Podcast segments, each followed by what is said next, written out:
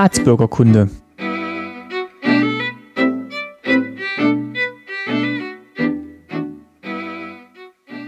Folge 49, schönen guten Tag und frohe Weihnachten. Mein Name ist Martin Fischer und ich freue mich, dass ihr zuhört bei unserer Weihnachtssendung von Staatsbürgerkunde. Bei mir sind meine Eltern Christine Fischer. Frohe Weihnachten wünsche ich auch. Und Lutz Fischer. Auch von mir frohe Weihnachten. Ja, und das ist eine kleine Sondersendung, hatte ich gerade schon angekündigt. Ihr habt es vielleicht auch schon am ungewöhnlichen Klingelton in dem Intro gehört, dass nicht mehr die Schulglocke heute war, sondern die Weihnachtsklingel. Denn äh, wir haben uns gedacht, wir machen eine kleine Weihnachtssendung. Was es damit auf sich hat, sage ich gleich. Zuvor wollten wir drei uns aber mal bei euch bedanken für jetzt fast ja, drei Jahre Staatsbürgerkunde. Und ja, das war nicht möglich ohne euch. Das ist wirklich erstaunlich, also dass ihr uns immer noch gern zuhört. Heute die 49. Sendung, also bald 50. Hätten wir am Anfang nicht gedacht, dass, dass wir so äh, beliebt äh, werden. Und wir haben uns am Anfang ziemlich überrascht gezeigt, dass wir überhaupt so viele Interessen hier gezeigt haben und dass vor allem so viele auch bis zur 49. Sendung durchgehalten haben und das regelmäßig hören. Also da freuen wir uns immer sehr, auch über die Kommentare und Kritiken und alles, was da so kommt. Also ist immer sehr interessant und wir freuen uns über jeden. Genau, das ist ein guter Stichpunkt. Also über die Kommentare freuen wir uns tatsächlich immer. Ähm, über die guten wie auch die kritischen Kommentare. Äh, vielleicht kann ich vielleicht auch mal auf äh, einen kritischen Kommentar oder ein kritisches Thema eingehen, das uns in letzter Zeit zweimal erreicht hat. Da ging es ein bisschen drum, ob wir die DDR zu sehr verklären würden und ähm, ja, vielleicht auch immer zu viele Bezüge zu heute herstellen. Da wollte ich nochmal sagen, also wir versuchen natürlich schon, das Leben so darzustellen, wie wir es in der DDR erlebt haben, das natürlich aus guten und schlechten Seiten bestand. Und man kommt dann vielleicht auch automatisch mal in so einen Vergleich rein, wie es heute ist. Man kann natürlich die DDR A vom System her und B auch von der Zeit her nicht mit dem Land vergleichen, in dem wir heute leben. Aber wir glauben trotzdem, dass, ja, wie gesagt, es auch ja, schöne Momente gab äh, im gegenseitigen Zusammenleben in der DDR, dass aber trotzdem auch Gründe existiert haben, die uns persönlich auch dazu veranlasst haben, dieses Land zu verlassen. Das waren eben Unterdrückung, Diktatur, die natürlich jetzt nicht jeden Tag eine so große Rolle im alltäglichen Leben gespielt haben, aber dann doch für uns so entscheidend waren, dass wir das Land verlassen haben. Ja, das vielleicht nochmal zu diesem, zu diesem Punkt. Ja, du kannst gerne auch was dazu sagen. Und äh, ich wollte dazu sagen, also unser Ziel ist ja nicht gewesen, jetzt wir irgendwie eine historisch ganz korrekte Einordnung der DDR zu zeigen, sondern wir wollten mit diesem Podcast ja zeigen, wie war das tägliche subjektive Leben äh, der einfachen Bürger in der DDR. Was war gut, was war schlecht und ähm, damit alle, die es nicht erlebt haben, sich wirklich vorstellen können, wie hat man denn in so einem Staat leben können. Und es war nun mal so, wie du schon sagtest, dass eben nicht ständig die Politik im Vordergrund stand. Mhm. Es standen ja oftmals viele Kleinigkeiten im Vordergrund, wie, wie kann ich jetzt das und das besorgen, wie organisiere ich das Weihnachtsfest und so. Wie bekomme ich eine Wohnung? Das sind alles so Kleinigkeiten und das wollten wir ja zeigen. Wir wollten jetzt nicht zeigen, ähm, was ist alles ähm, da nicht richtig oder was ist falsch oder wie hätte es richtig sein müssen. Und wir wollen auch nicht äh, irgendwie zeigen, dass alles nur schlecht ist. Es gab Gutes und Schlechtes und natürlich hat letztendlich das schlechte Sachen mal überwogen, ist schon klar. Sonst wären wir nicht ausgereist. Hätten wir es ja nicht hier gemacht. Ähm, ein Punkt, der auch noch genannt wurde, ist, ähm, wenn jetzt externe Gäste dabei sind, wie sehr man dann noch eingreift in Gespräche, wie sehr ich dann noch eingreifen sollte hm. in Gespräche, um ja vielleicht auch eine Wertung noch mit reinzubringen. Das, das würde ich auch nicht machen, weil äh, ich würde es schon so stehen lassen, weil es geht darum, wie hat's diese, jeder empfunden. Diese Person, genau. Richtig. Genau, das ist mir halt immer wichtig, dass die Person, die ich dann im Interview habe, wirklich ihre Sicht erzählt und wie sie es empfunden hat. Und ich versuche halt möglichst viele verschiedene Stimmen zu Wort kommen zu lassen, dass ich dann halt wie so ein Mosaik Richtig. quasi so ein großes Bild bietet und ich denke, unsere Hörer können auch soweit äh, das abstrahieren und äh, sich selber eine Meinung bilden aus dem, was sie hören. Ähm, eben dadurch, dass es verschiedene Gesprächspartner sind und wie die halt ihre verschiedene Sicht auf die Dinge haben. Und es soll ja keine Lehrstunde sein, würde ich sagen. Also es, es kann nicht unsere Aufgabe sein, es den Leuten zu zeigen, wie es richtig sein soll. Dir, dir geht es halt darum, dass jeder so seine Sicht sagt und ähm, ja, ohne Wertung.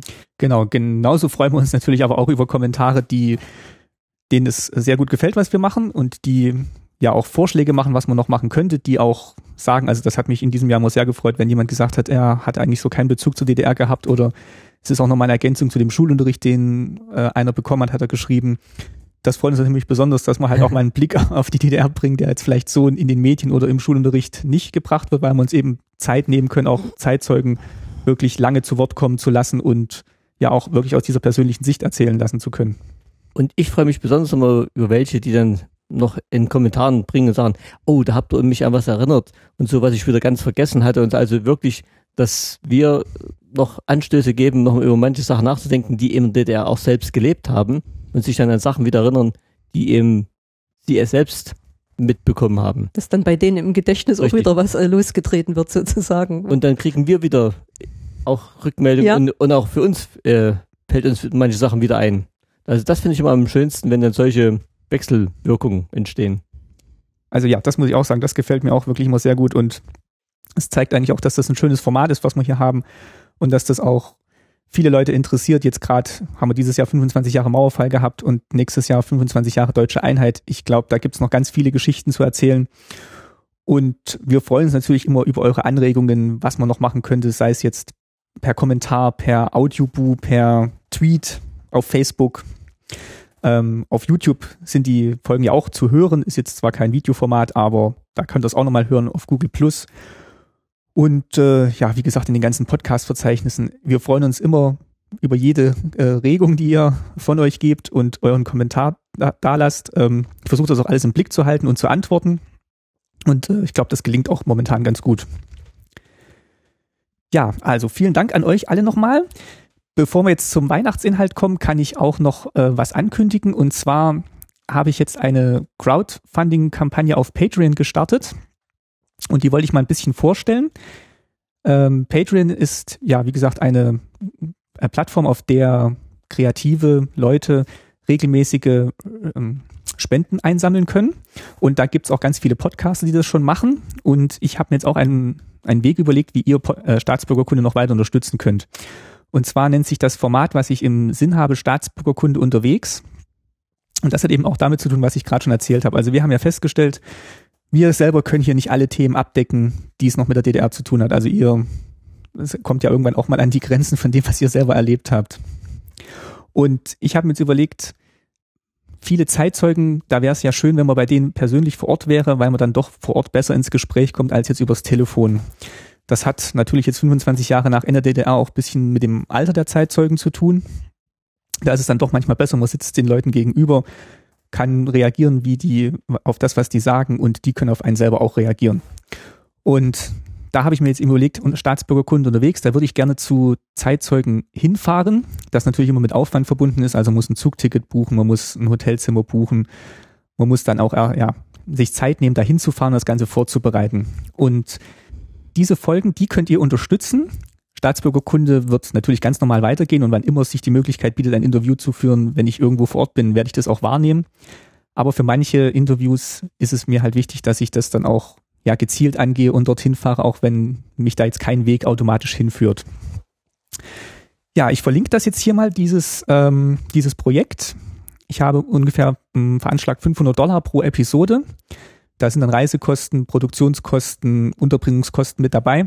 Und ich würde mir dann wirklich auch die Zeit nehmen, da ein wirklich ausführliches Interview mit Berichterstattung drumherum zu produzieren. Es gibt mehrere Stufen, in denen ihr unterstützen könnt. Das geht von 1 Dollar bis 20 Dollar. Da gibt es auch ein paar kleine Geschenke, je nachdem, wie viele unterstützt. Von einem persönlichen Gruß bis hin zu Making-of, das ihr verfolgen könnt von der Folge, bis hin zu einer Postkarte, die ich euch von der Stelle sende, wo ich dann bin. Und ja, ich bin mal gespannt, wie das funktioniert. Lest euch das mal durch. Ich habe auch ein kleines Video dazu vorbereitet, das auf der Seite äh, zu sehen sein wird. Und wann immer eine neue Episode finanziert ist, wird sie produziert. Ich habe das jetzt pro Episode angelegt, also es ist kein monatlicher Betrag. Ich denke auch nicht, dass es monatlich äh, eine neue Episode von unterwegs geben wird. Aber ich rechne vielleicht so mit vier, fünf, sechs Folgen im Jahr und die könnt ihr eben unterstützen. Und sobald der Betrag zusammengekommen ist, mache ich mich an die Produktion und ja, der von euch gespendete Betrag wird äh, von eurem Konto oder von eurem PayPal-Account abgebucht. Das war's. Äh, ich glaube, ihr habt, ihr habt das jetzt auch nicht gewusst. Das habe ich jetzt mir gerade jetzt überlegt gehabt in den letzten Wochen und da auf die Seite aufgesetzt, auch mit anderen Podcastern gesprochen, die jetzt auch Patreon-Kampagnen starten und wir wollen mal alle zusammen gucken, ob man da nicht noch eine neue Form der Finanzierung für unser liebstes Hobby und auch ein schönes redaktionelles, journalistisches Format daraus machen kann. Ja, das war. Wünsche ich dir viel Glück, Martin. Ja, Dankeschön. Ähm, bin mal gespannt, wie das jetzt so anläuft. Ein erstes Ziel habe ich auch schon im Kopf und ja, wenn die Finanzierung klappt, dann werde ich das nächstes Jahr 2015 angehen. Was ich nochmal dazu sagen muss, also äh, Staatsbürgerkunde, wie ihr es kennt, wird natürlich kostenlos bleiben. Das äh, funktioniert weiterhin so. Die Folgen werden dann auch im ganz normalen Staatsbürgerkunde-Feed oder auf der Website erscheinen. Aber die Unterstützer haben halt dazu beigetragen, dann, dass eben diese besondere Folge, die so nicht möglich gewesen wäre, produziert werden kann. Wir versuchen auch im neuen Jahr natürlich unseren Rhythmus beizubehalten mit einer Folge alle drei Wochen. Mal gucken, was wir noch für Themen auftun. Und wenn ihr Themenvorschläge habt oder auch Ideen für die Unterwegsfolgen, dann immer her damit. Also ich äh, habe da wirklich vor, 2015 an dem Projekt weiterzuarbeiten und das auch noch auszubauen. An der Stelle auch nochmal ein herzliches Dankeschön an alle, die uns in den letzten Jahren per Flatter oder per ja, sonstiger Spenden, per Zeitspenden bei Auphonic unterstützt haben. Das ist wirklich ganz großartig und hilft wirklich sehr, diesen Podcast, dieses Projekt am Laufen zu halten. Denn natürlich sind da auch schon kleinere Kosten mit verbunden, seien es jetzt Domainkosten oder Serverkosten. Ähm, wie gesagt, die Rechenzeit bei Auphonic, die schlägt natürlich auch mit bisschen was zu Buche und das zahlt man natürlich gern, weil es wirklich so ein grandioser Service ist. Ähm, und die Unterstützung für Podlove, die ist eigentlich auch nie an der falschen Stelle. Und da bemühe ich mich eigentlich auch, ja, die Services, die ich so nutze und ja, die Leute zu unterstützen, die halt wirklich sich enorm einsetzen, dass nicht nur mein Podcast ähm, am Laufen gehalten wird, sondern Podcasts generell. Und ja, euch vielen Dank dafür, dass ihr da, da mitmacht und dass euch äh, unser Podcast wirklich auch so viel wert ist, dass ihr da jeden Monat auf den Flatter-Button klickt oder vielleicht auch unregelmäßig auf den Flatter-Button klickt oder uns Zeit spendet bei Auphonic. Also das ist wirklich ganz toll und wir freuen uns da immer sehr drüber. Vielen Dank. So, Jetzt wart ihr ganz still die ganze Zeit? Ja, ja, wir haben aufmerksam zugehört, was du so vorhast in nächster Zeit. Und äh, ja, also ich, ich hoffe, das klappt und bin sehr gespannt, was ihr dazu meint. So, jetzt kommen wir aber endlich zur eigentlichen Weihnachtsfolge 2014. Da habe ich mir überlegt, wir machen mal einen kleinen Blick hinter die Kulissen und stellen mal all die Leute vor, ohne die dieser Podcast gar nicht möglich wäre. Also vom Design über die Technik bis zu den ganzen Tools, die ich so nutze gibt es ganz viele Leute, äh, die da beteiligt sind oder die das überhaupt erst möglich machen. Teilweise auch wirklich für gar kein Geld, weil das Open Source Lösungen sind oder weil die einfach so begeistert sind von dem Thema Podcast an sich. Ja, ich habe jetzt äh, verschiedene Skype-Interviews im Dezember geführt und im November und die werden jetzt nacheinander eingespielt. Ähm, ein paar Stimmen werden euch vielleicht vertraut vorkommen, manche vielleicht auch neue ähm, Stimmen sein und da wünsche ich euch, wünschen wir euch jetzt viel Spaß dabei mit einem Blick hinter die Kulissen von Staatsbürgerkunde. Ja, und wir hören uns dann im neuen Jahr wieder und wünschen euch jetzt nochmal schöne Weihnachten. Schöne Weihnachten, kommt gut ins neue Jahr und bleibt uns auch nächstes Jahr treu. Auch von mir viele Glückwünsche und schöne Weihnachten. Genau, und jetzt geht's los mit dem Blick hinter die Kulissen. Vielen Dank für fast drei tolle Jahre Staatsbürgerkunde. Bis bald. Tschüss. Tschüss. Tschüss.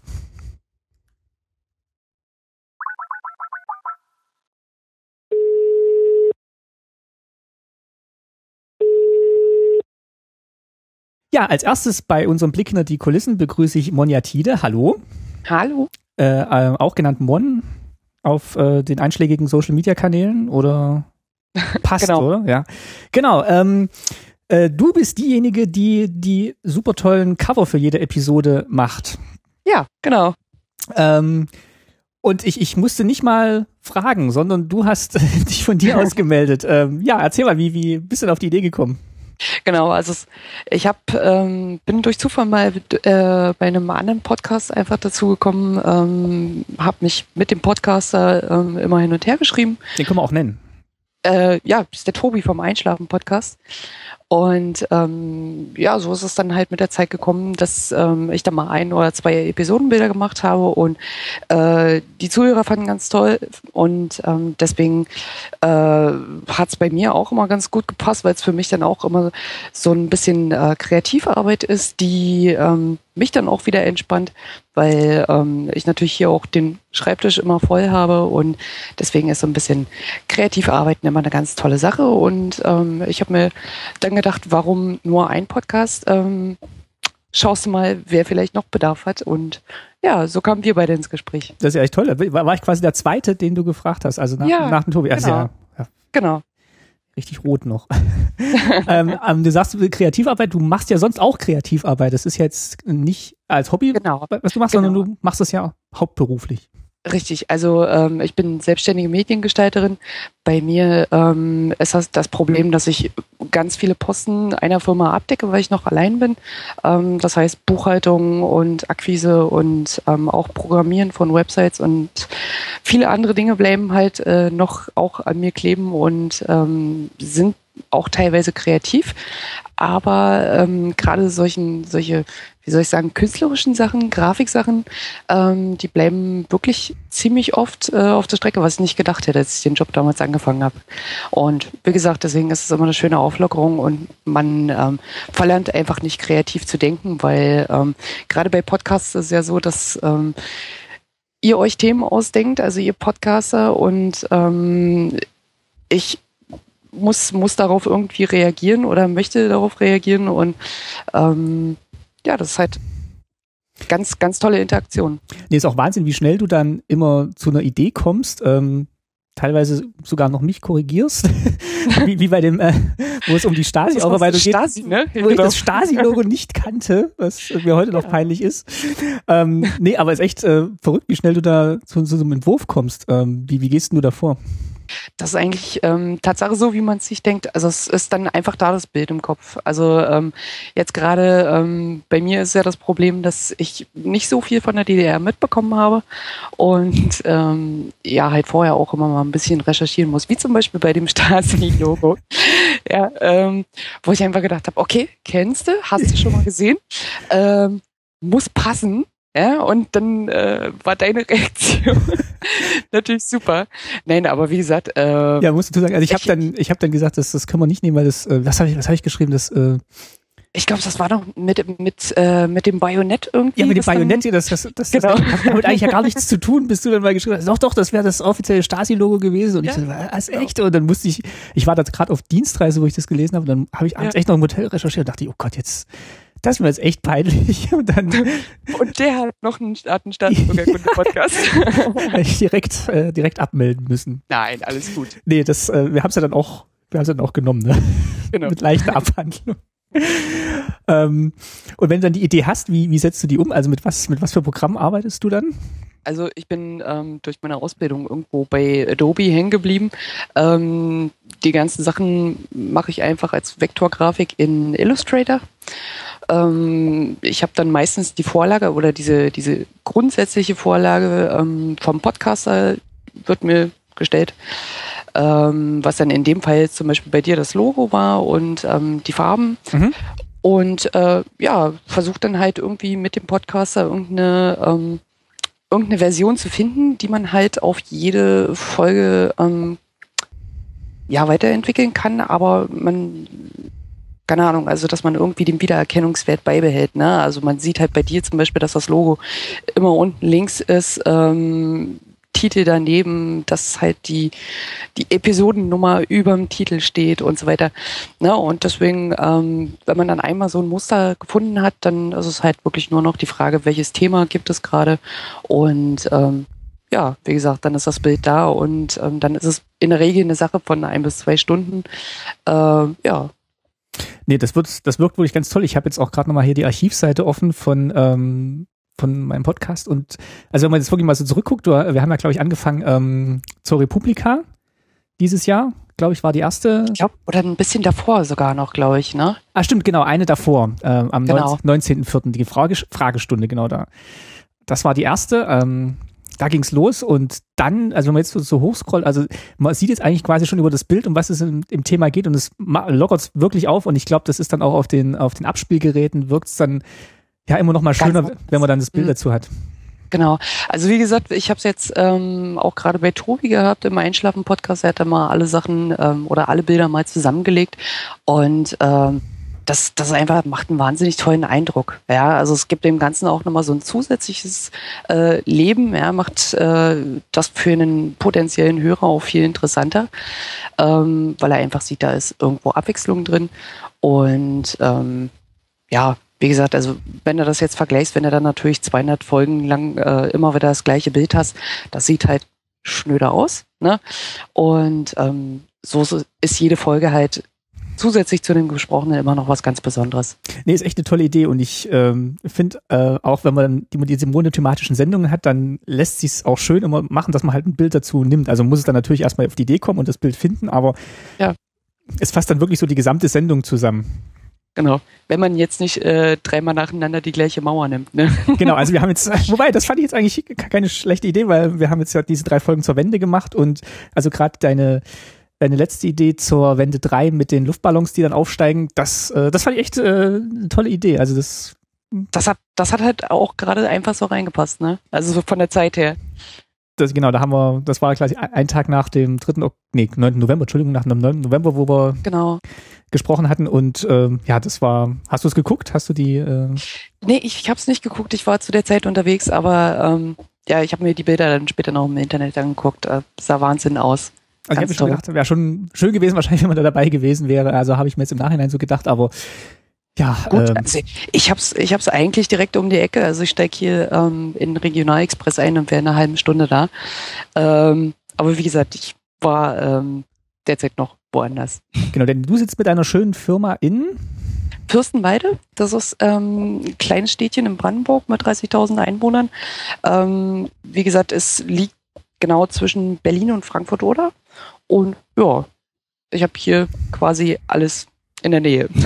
Und, und da machst du was? Also was sind so deine typischen Kunden, die, wenn jetzt keine Podcaster für dich Oh. einen Logo-Auftrag haben? Das, das ist ganz bunt gemischt. Also ich habe ähm, prinzipiell, ähm, es ist ja eine, eine Werbeagentur. Ähm, ich mache eine ganze Menge Non-Print-Sachen, wie zum Beispiel Webdesign ähm, in Richtung von kleiner Website bis zum Online-Shop.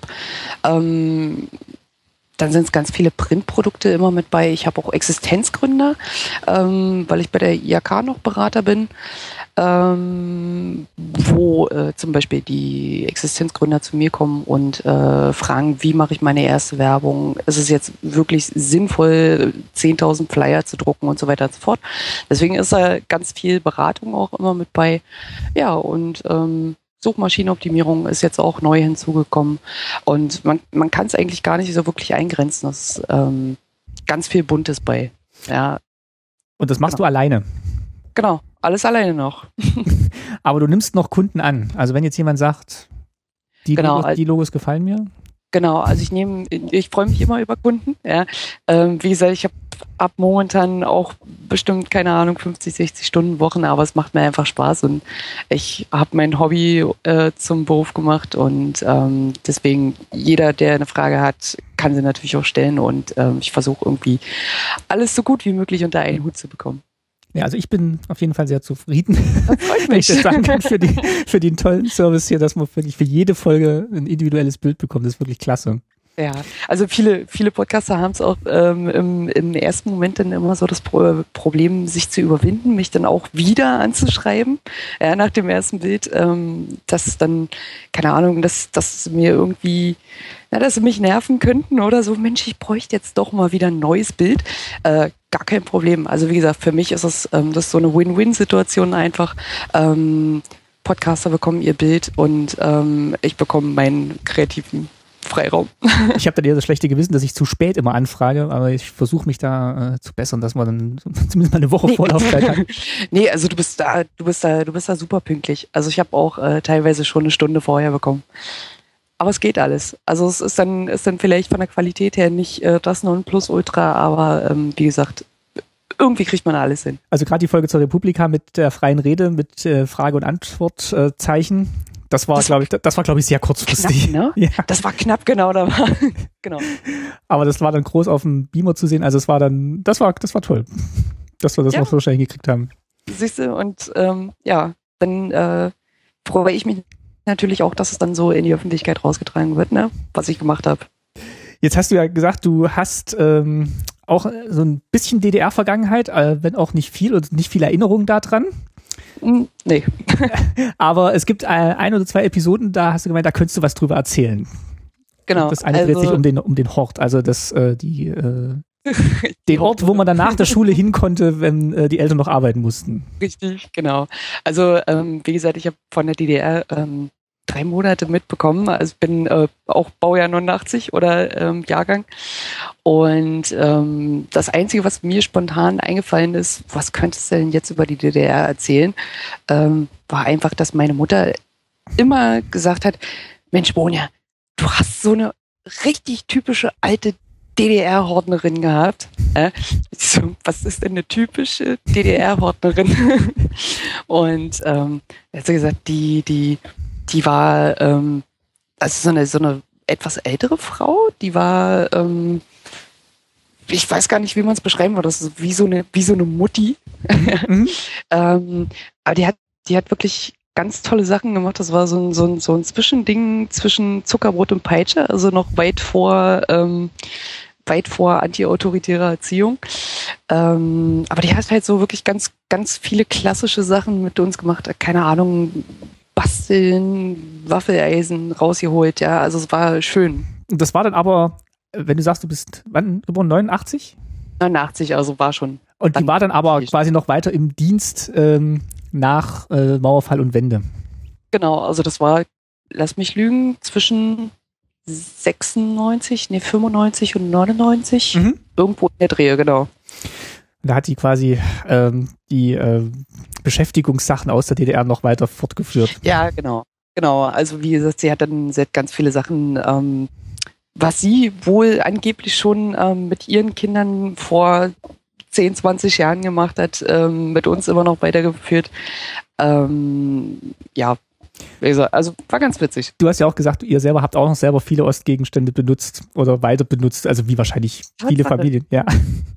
Tatsache, ja, also es war ganz viel. Also ob es ähm, irgendwie das äh, weiße Geschirr mit blauen Blümchen drauf war. Wir hatten mhm. auch noch, ich weiß, ich hatte ähm, oh, eine ganze Ewigkeit, also bestimmt bis ich 12, 13 war, hatte ich ähm, diese, diese, kennst du diese alten braunen Liegen?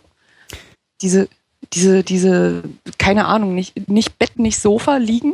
ah, ich glaube so, doch so, so zum Falten sind, waren die so zum Auffalten? Nee. Ja, ich glaube, nee, nee, die hatten also noch so einen kleinen, Genau, die hat noch so einen kleinen Bettkasten unten drin gehabt. Ja. Genau, die hatte ich, die hatte ich eine halbe Ewigkeit noch als Bettersatz gehabt.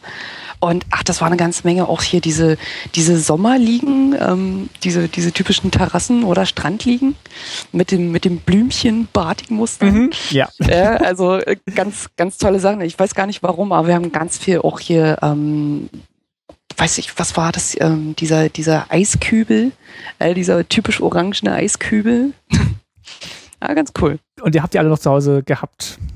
Genau, ja, aber ähm, auch, auch DDR-Produkte gehen irgendwann mal kaputt. Das stimmt, wobei meine, meine Mutter hat, die hat noch so ein, ähm, so ein Rührgerät und also da kann man unten dann so Knethaken einhaken oder halt, ah. so, halt so ein Quirl und das funktioniert echt immer noch und sie sagt, das ist, ähm, das ist so widerstandsfähig, also es geht nicht kaputt, das ist jetzt bestimmt über 30 Jahre alt. Also das ist, ähm, das ist unverwüstlich. Den hatten wir auch eine Ewigkeit. So, Orang so, so einen Orangenen. Nee, unserer war, unserer war, glaube ich, weiß und dann hast du ah, ja, noch stimmt, so weiß, diesen, weiß diesen, auch, ja. Genau, diesen, diesen komischen gelb-orangenen Kippschalter noch gehabt. Genau. Mhm.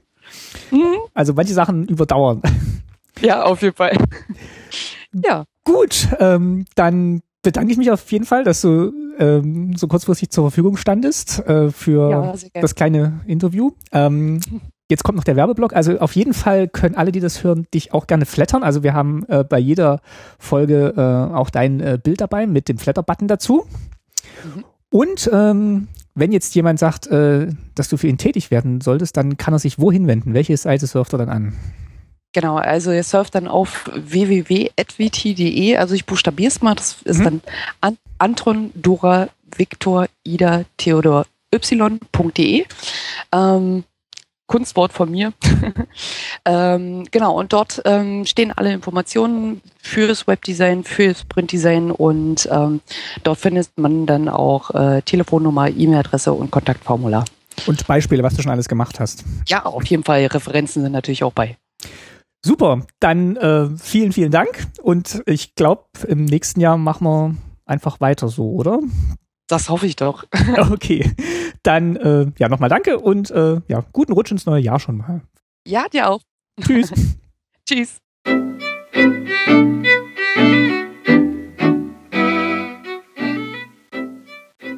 Dann begrüße ich als nächstes Sven Sedivi. Hallo Sven. Hallo Martin.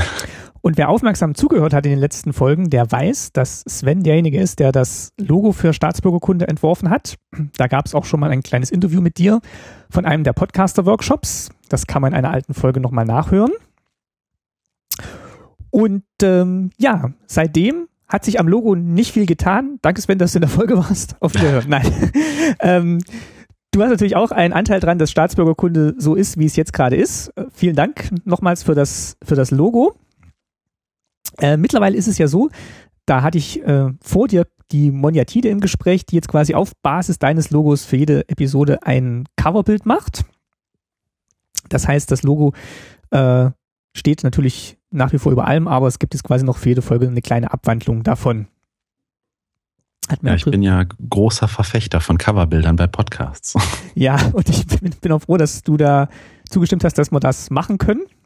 Ach, zugestimmt. Also, ja. Das klingt immer so, als wenn Logos so unglaublich heilige Grale wären, die man auf gar keinen Fall anfassen darf und wo man ständig irgendwelche Genehmigungen einholen muss und so. Also, bei, bei, wenn ich Coca-Cola äh, ein Logo machen würde, dann wäre das wahrscheinlich auch so. Aber für Podcasts, da muss man ja mal die Kirche im Dorf lassen. Aber der, aber der Designer will doch, dass seine Kreation unverfälscht die Jahrhunderte überdauert. Ach, ja, na, aber dann, dann wäre es ja irgendwie langweilig. Also, ne, also Podcast ist ja auch irgendwie was, wo man zusammensitzt und irgendwie einfach mal macht und äh, wo sich auch alles dynamisch entwickelt. Und es wäre doch irgendwie langweilig, wenn alles irgendwie statisch vor sich hin dämmern würde und man an nichts irgendwas ändern würde. Also es ist ja auch keine Änderung, es sind ja Erweiterungen und Einbettungen und ach, das ist doch alles ist doch schön. Da bin ich froh, dass du da, dass du das so siehst.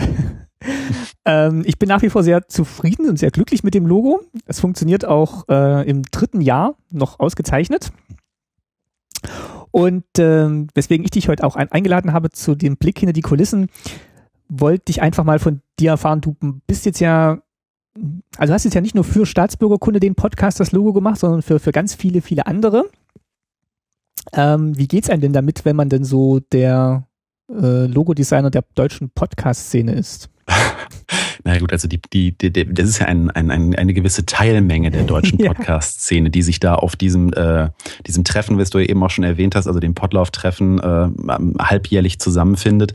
Ähm, ja, das hat sich so irgendwie organisch ergeben. Also ich habe immer das Gefühl, dass äh, Grafikmenschen gibt's doch an jeder Ecke, aber gerade in den äh, Dunstkreisen, in denen ich, ich mich noch so peripher aus Hobbygründen oder Interessensgründen irgendwie rumtreibe und weil ich auch ein bisschen was mit Sprache mal gemacht habe und mal beim Fernsehen irgendwann mich rumgetrieben habe, ähm, da sind die Grafikmenschen irgendwie gar nicht so vertreten. Dann ist man irgendwie schnell der, an dem alle zerren und alle irgendwie gerne äh, ja äh, ihren, ihren Teil irgendwie gerne auch abhaben möchten. Das finde ich finde ich total schön, aber äh, man, man ist dann auch natürlich irgendwie ein bisschen überfordert, weil äh, ja, es gibt mehr Podcasts, als es irgendwie mich gibt. Also ich habe das mal nachgerechnet und das kam am Ende irgendwie immer sehr ungleichmäßig raus. Also mich gibt es irgendwie einmal, ich habe wirklich intensiv nachgeforscht ähm, und äh, die, die Podcasts, da gibt es irgendwie ganz viele.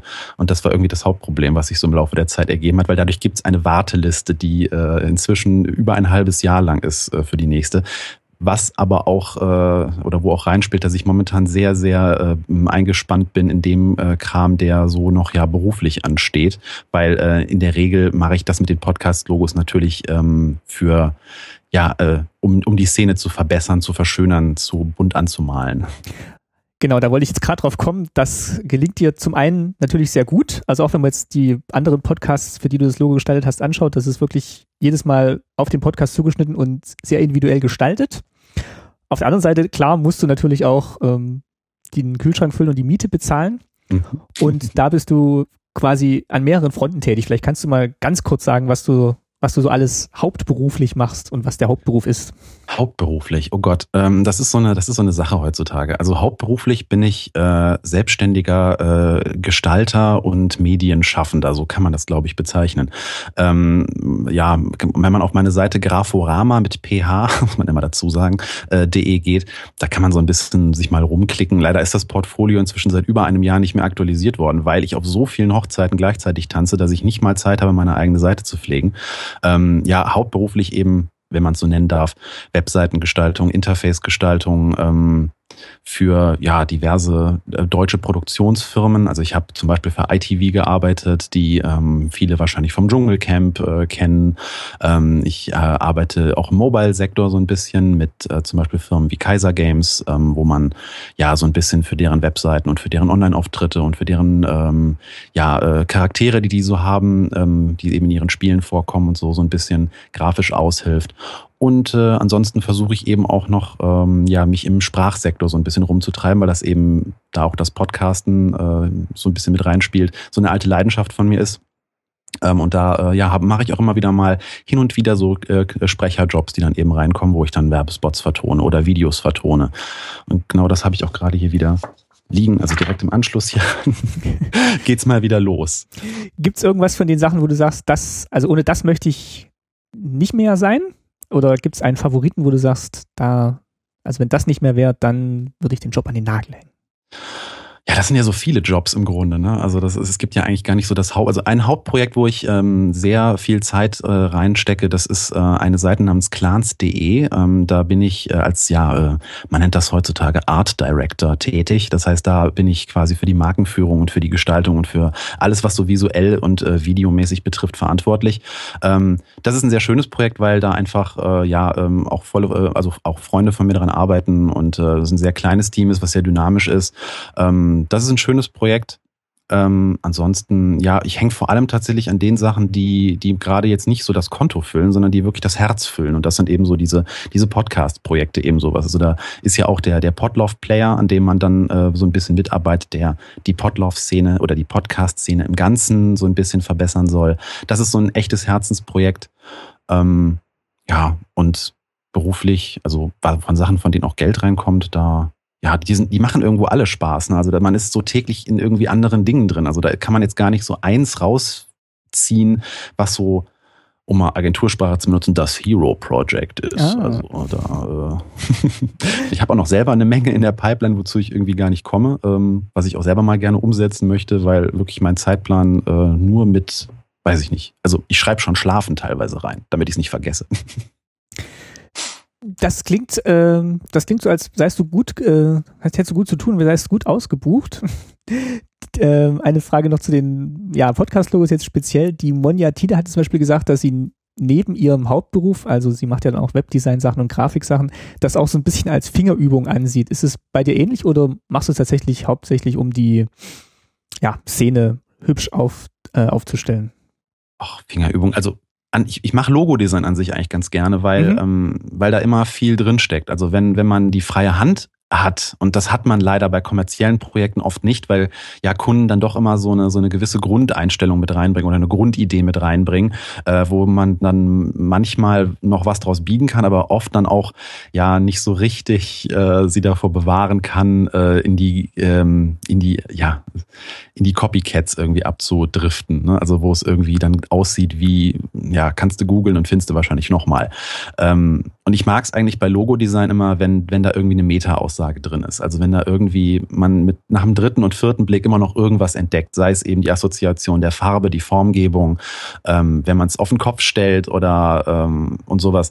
Und ja, Logodesign ist deswegen so spannend, weil es eben mit den Basics des Grafikdesigns im Grunde arbeitet, weil da ist weniger halt oft mehr. Also ein Logo braucht keine dicken Schlagschatten, braucht keine Verläufe, braucht keine Lichteffekte, kein gar nichts. Äh, ein Logo muss im Zweifelsfall auch einfach in Schwarz-Weiß äh, auf einem T-Shirt funktionieren oder winzig klein als ein Twitter-Avatar. Und ähm, da gibt's, ja, das sind so viele Dinge, die da irgendwie mit reinspielen, die das Ganze total spannend machen, mit Logos irgendwie zu arbeiten. Also das mache ich ganz gerne. Aber es ist auch, es ist auch sehr zeitaufwendig. Also was man teilweise dann am Ende so sieht, wenn jemand wirklich den Prozess nicht kennt, der da entsteht oder den Prozess mit durchlebt hat, dann kriegt man oft schon mal so Blicke so, ah, hat aber jetzt fünf Minuten gedauert, oder? Also, ja, nee, es hat zwei Wochen gedauert. Ja, warum das denn? Ja, das kann ich dir nicht erklären. Nur ein paar Linien. Ja, es ist, ähm, also gerade die Reinzeichnung von so einem Logo, also das nennt man halt den Vorgang, wenn die eigentliche Idee schon feststeht und man dann eben das Ganze sauber umsetzt. Ja, genau, in endgültige Linien übersetzt. Und ähm, da gibt's ja diese, diese berühmten Dinge, die man also im Netz auftauchen von Apple-Logos oder so, wo dann so, so ein goldener Schnitt drin gesucht wird, wo irgendwo dann so Zahlen reingezeichnet werden und sowas. Also damit versuche ich es nicht zu übertreiben, aber es gibt halt so ein paar Grundregeln der Gestaltung, die man, wenn man sie auf Logos anwendet, dann eben so ein bisschen die Ästhetik einfach so, dass, dass es mehr Menschen von den Proportionen her gefällt oder dass die größte Teilmenge an Betrachtern sagt, ja, das ist ein ästhetisches Logo, das ist hübsch. Aber dann gibt's natürlich auch noch ähm, so reine, ja, praktische Dinge, wie eben, dass es in quadratisch funktionieren muss, dass es in länglich funktionieren muss, dass man es vielleicht auf irgendwelche Badges drucken muss, auf T-Shirts, auf Twitter-Avatare, was es da eben alles so gibt. Was würdest du denn sagen, wie wichtig ist denn ein gut funktionierendes Logo für einen Podcast, beziehungsweise für ein Medium, das hauptsächlich auf Audio basiert, dass man vielleicht auch mh, gar nicht so oft sieht, das Logo, wenn man den Player in der Tasche hat und sich eine Playlist gemacht hat mit seinen neuen Folgen. Was glaubst du, wie, welche, welchen Stellenwert hat das Logo im Blick der Nutzerinnen und Nutzer? Das das ist eine sehr vielschichtige Frage. Da kann man sich auch gerne mal einen Vortrag auf dem äh, dritten Potlauf, äh, nee, nee, ist glaube ich im Datennirvana verschwunden, dieser Vortrag. Äh, nee, ähm, es gibt ja neben, neben Audio, also neben vi äh, visuellen Logos natürlich auch noch Soundlogos. Ähm, die, da bin ich ein großer Verfechter von. Ähm, ein, äh, also ich weiß, dass Holgi, weil er gerne äh, bei seinen Podcasts äh, da so das Ganze so sehr verpackt. Äh, er ist einer der wenigen, die wirklich auf ein Soundlogo achten und das eigentlich durch all ihre Formate irgendwie durchziehen. Das finde ich immer ganz angenehm, wenn man so mehrere Podcasts Podcasts in a row hört äh, und dann äh, immer direkt schon bei den ersten Tönen weiß, ah, jetzt kommt was von Vrind.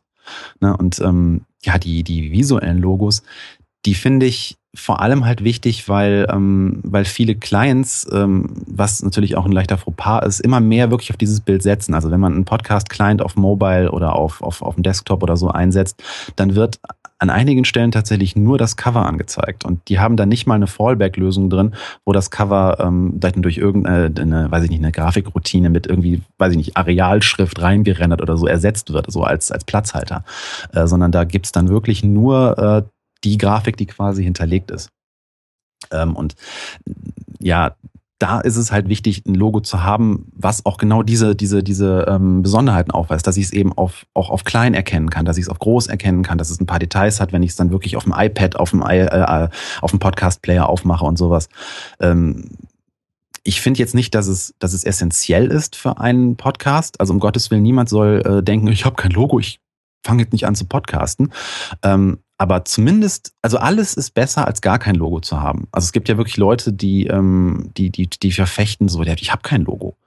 Äh, und Logo ist da auch eigentlich das falsche Wort. Wir sprechen ja eigentlich immer noch von Covern, also von Identifikationsgrafiken. Mhm, genau. Und dann soll man doch bitte im Zweifelsfall nur sein Avatar nehmen oder und wenn man nur irgendwie eine schwarze Fläche nimmt und damit Areal den Namen seines Podcasts reinschreibt. Von mir aus mit Comic Sans, total egal. Aber irgendein visuelles Identifikationsmerkmal seines Podcasts zu haben, gerade für diese Grenzfälle, wo Leute ähm, Clients benutzen, die dann leider kein Fallback haben und nicht mal darunter in Schrift anzeigen, wie der Podcast heißt. Ähm, insofern ist es eher eine Notwendigkeit als jetzt äh, etwas, was jetzt essentiell wichtig, also, also die Notwendigkeit ist ein anderes Wort für essentiell, aber ähm, also das ist eine technische Notwendigkeit, die da eigentlich äh, zieht und weniger jetzt eine, dass man sagt, ein Podcast kann nicht ohne Logo funktionieren als Medium des Podcasts. Das heißt, dieses Soundlogo, was du gerade angesprochen hast, das wäre dann das nächste, was jetzt jeder gern von dir hätte. Ähm, dafür müsste ich auch noch Sounddesign machen und ähm, da ist mein Portfolio endlich. Also ich, ich kenne sehr viele Menschen, die das, die das können und die das auch sehr gut machen, aber das habe ich selber noch nicht im Portfolio. Also außer man möchte natürlich Naturklänge, weil ähm, ich bin ja auch noch irgendwie ab und zu mal so Field Recording technisch unterwegs und nehme dann Vögel in äh, Feldern auf. Also wenn jemand einen Vogelschrei als Soundlogo haben möchte, kann ich mit dienen. Aber wenn es irgendwie an harmonisch klingende Dreiklänge geht, da muss ich passen. Du bist jetzt auch äh, ständiger Gast bei Schöne Ecken und habe ich gehört. Das heißt, das ist auch ein Podcast, wo man dich auch mal hören kann. Gibt es sonst noch irgendwelche Veröffentlichungen von dir, wo man dich sprechend hört, außer bei Auftragsarbeiten? Genau, bei diesen Auftragsarbeiten. Da gibt es aber kein zentrales Verzeichnis drüber. ähm, nee, also regelmäßig Podcasten, äh, das, das ist tatsächlich etwas, was gerade ähm, bei mir äh, wieder zurückkommt, weil mich eben Cornelis äh, von den schönen Ecken äh, dazu äh, immer regelmäßig äh, ja, vor die Türe regelrecht zerrt. Da kommt dann alle paar Monate über Skype so, lass mal Podcasten gehen. Und dann bin ich ein ganzes Wochenende mit ihm hier in der Region im Rheinland unterwegs, weil er kommt ja da aus der Gegend äh, Göttingen-Hannover.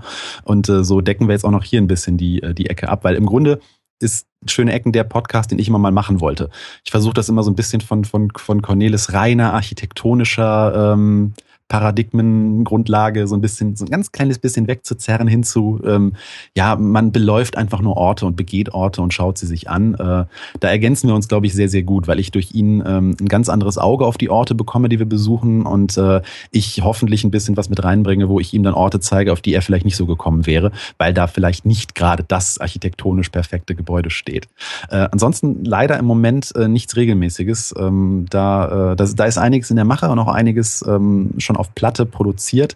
Ähm, da fehlt mir aber immer noch leider die Zeit, äh, sie mal, äh, also das mal in einen Podcast-Feed zu gießen. Ähm, ansonsten kann man auf Soundcloud auch unter Graphorama, auch auf meiner Homepage verlinkt, äh, sich mal in meine Field Recordings äh, reinhören, wenn man äh, irgendwas äh, Audiomäßiges von mir konsumieren möchte. Da versuche ich aber möglichst wenig zu sprechen, weil da geht's ja um die Orte, die ich da mit Mikrofonen abgreife. Also wirklich eher um die Töne, die man Genau. dort hört. Abschließende Frage noch. Wir haben 25 Jahre Mauerfall. Gibt's, hast du noch einen Bezug oder Erinnerungen vielleicht sogar an die DDR? Beziehungsweise was verbindest du heute mit dem Thema DDR? Ah. Gibt's da irgendwas Prägnantes, was dir dann sofort in den Sinn kommt?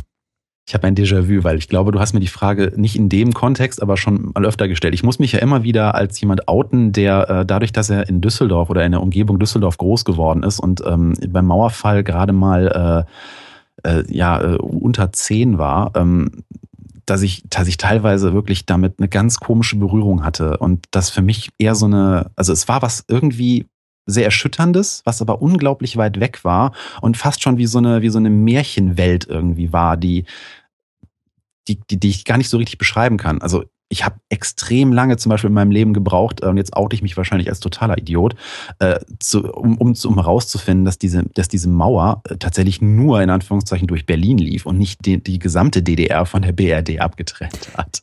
Also das ist ähm, Nee, also in jungen Jahren habe ich dann auch wirklich auch noch gedacht, dass Mauer und Grenze immer so gleichbedeutend waren und auch gleich aufgebaut waren. Ja, und das, das, war, das war für mich wirklich lange unvorstellbar, wie man das denn gehandhabt hat, dass da eine Stadt oder ein Stadtteil in Fremdland in Anführungszeichen war, der dann nochmal abgetrennt war und wo es dann auch nochmal Reibereien gab und sowas. Das habe ich erst viel später ähm, als junger Erwachsener dann wirklich mal in Eigenregie äh, recherchiert, weil da hat auch tatsächlich mein Schulunterricht ähm, sowohl auf der Grundschule wie auch auf dem Gymnasium ähm, grundlegend versagt, mir da scheinbar äh, in einem interessanten Maße diese Geschichte näher zu bringen. Und das finde ich im Nachhinein wirklich, wirklich schade, ähm, weil das einfach was sehr prägendes ist für dieses Land und für die Menschen, die in ihm wohnen und was einfach in den Köpfen einen sehr, sehr wichtigen, ähm, ja, einen sehr, sehr wichtigen Kontext irgendwie gibt. Ähm, ich war ja dankenswerterweise ähm, an dem Wochenende da, wo das genau in Berlin gefeiert wurde. Das heißt, ich habe diese Lichterkette auch vor Ort miterlebt. Ah, was, Ähm, wie war's denn? Ähm, das war, also das Problem war, dass alle eigentlich vor Ort ähm, gehofft haben, dass diese Ballons beim Hochsteigen auch noch leuchten. Und wir hatten ein unfassbar romantisches Bild im Kopf, wie so über der Stadt Tausende von, von beleuchteten Luftballons irgendwie schweben und so einen künstlichen Sternenhimmel erzeugen. Und dann wurde leider der Moment, wo es losging, eigentlich dadurch überschattet, dass alle sich daran aufhingen, dass diese Ballons eben nicht leuchteten, Mhm. nachdem sie ihre Abschussbasis verlassen haben. Und dass die auch so peu à peu hochgingen, ne? Und Ja, äh, so ein bisschen also das- arg zeitversetzt fand ich dann auch. Aber nichtsdestotrotz eine tolle Idee.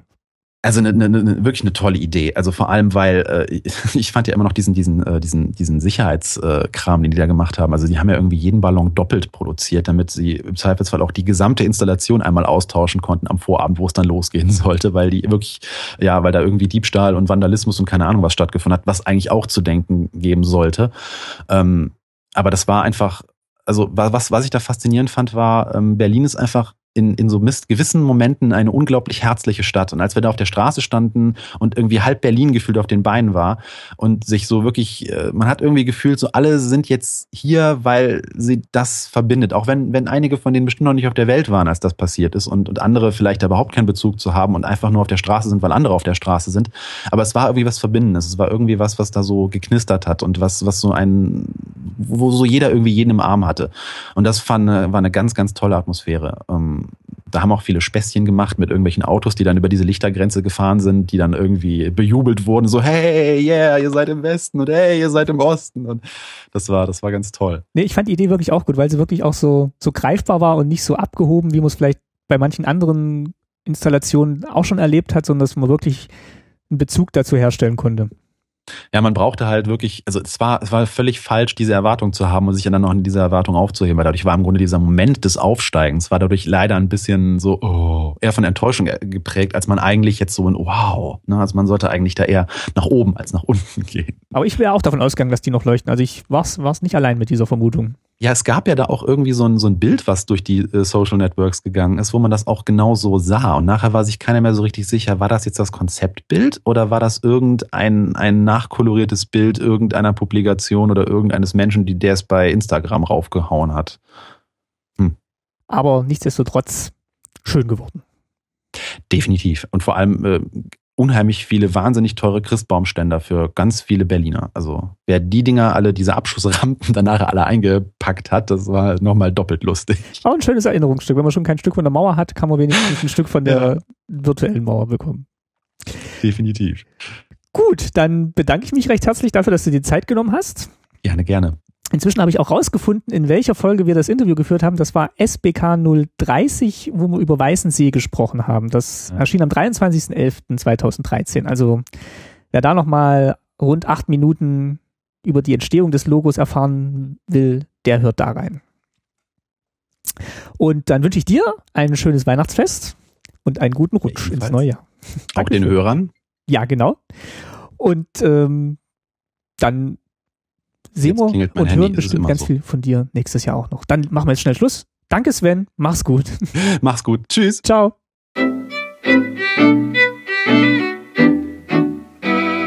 So, nach den ganzen Designern, die ich jetzt befragt habe für den Blick hinter die Kulissen, sind wir jetzt bei der Technik angekommen, wobei Design ja auch in einer Form irgendwie Technik ist.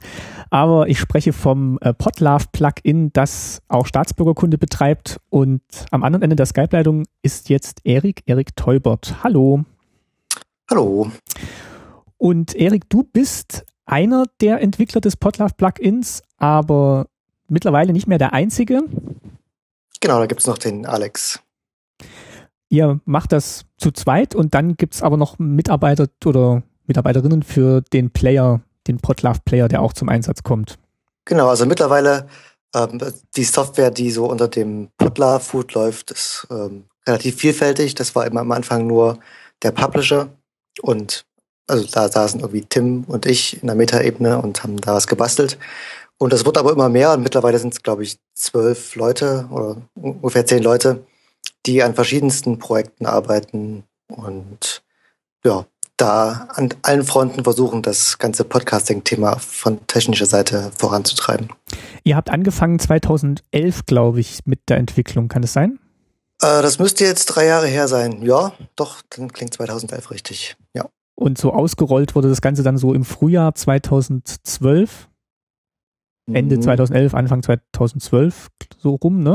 Ich vermute mal, du hast das recherchiert. Ich, ich weil ich, ich, ich habe nämlich den Eindruck, dass ich ähm, ja so mit in den Anfangsphasen meines Podcasts, dann kam auch gleich das Podlove-Plugin und das war so ja März, April 2012, beziehungsweise da gab es dann eben die Möglichkeit, von den alten Systemen umzuziehen auf Podlove.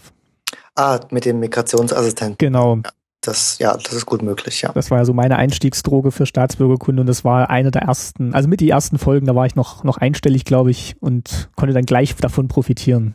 Das heißt, du hast auch die ganzen Probleme mitgemacht, die es so in den letzten Jahren dann auch gab und immer mal irgendwie Systeme abgeschmiert. Um, eigentlich bist, nur, bist, du gut durchgekommen? Ich bin eigentlich gut durchgekommen. Ich hatte nur einmal bei einem Update war dann das, das Block weiß und ich musste dann über ein äh, über ein Backup quasi eine alte Version vom vom äh, Plugin wieder herstellen. Aber sonst läuft es eigentlich bis auf die üblichen Iterations-Bugfixes eigentlich sehr stabil durch. Na, dann dann geht's ja noch. Aber ist ja auch noch immer noch alles Alpha seit drei Jahren. da seid ihr sehr vorsichtig, da seid ihr sehr vorsichtig. Ja. Aber das äh, wird sich in, in den nächsten Wochen auch geben mit, mit dem Alpha. Also das äh, wird dann doch Zeit, dass das mal, dass wir das mal loswerden. Und ihr überspringt dann auch gleich äh, die Beta, ne? Ihr seid dann gleich fertig. Genau, also wir lassen diesen Quatsch jetzt einfach mit diesen äh, griechischen Suffixen. Das äh, lassen wir hinter uns. Äh, ganz am Anfang oder mh, mm, so ziemlich am Anfang gab es ja auch diese Crowdfunding-Spenden-Aktion, die Tim Brittlaff da initiiert hatte wo mhm. Geld gesammelt wurde, um ja hauptsächlich dich mal aus anderen Aufgaben herauszukaufen, damit du am Plugin arbeiten kannst. Ja. Wie sieht denn das mittlerweile aus? Wie viel Zeit investierst du denn gerade und wie sieht's äh, ja, finanziell aus mit dieser Zeit? Also anfangs war die Grundidee, äh, mich einen Tag pro Woche komplett aus dem rauszukaufen, was ich da eben gemacht hatte, also so Agenturarbeit. Mhm. Und das führe ich prinzipiell auch noch äh, seitdem sofort. Also ich versuche mindestens einen Tag komplett pro Woche äh, für Podlove aufzuwenden. Wenn ich das mal nicht hinbekomme, dann, äh, dann rechne ich auch da weniger ab von dem Spendengeld.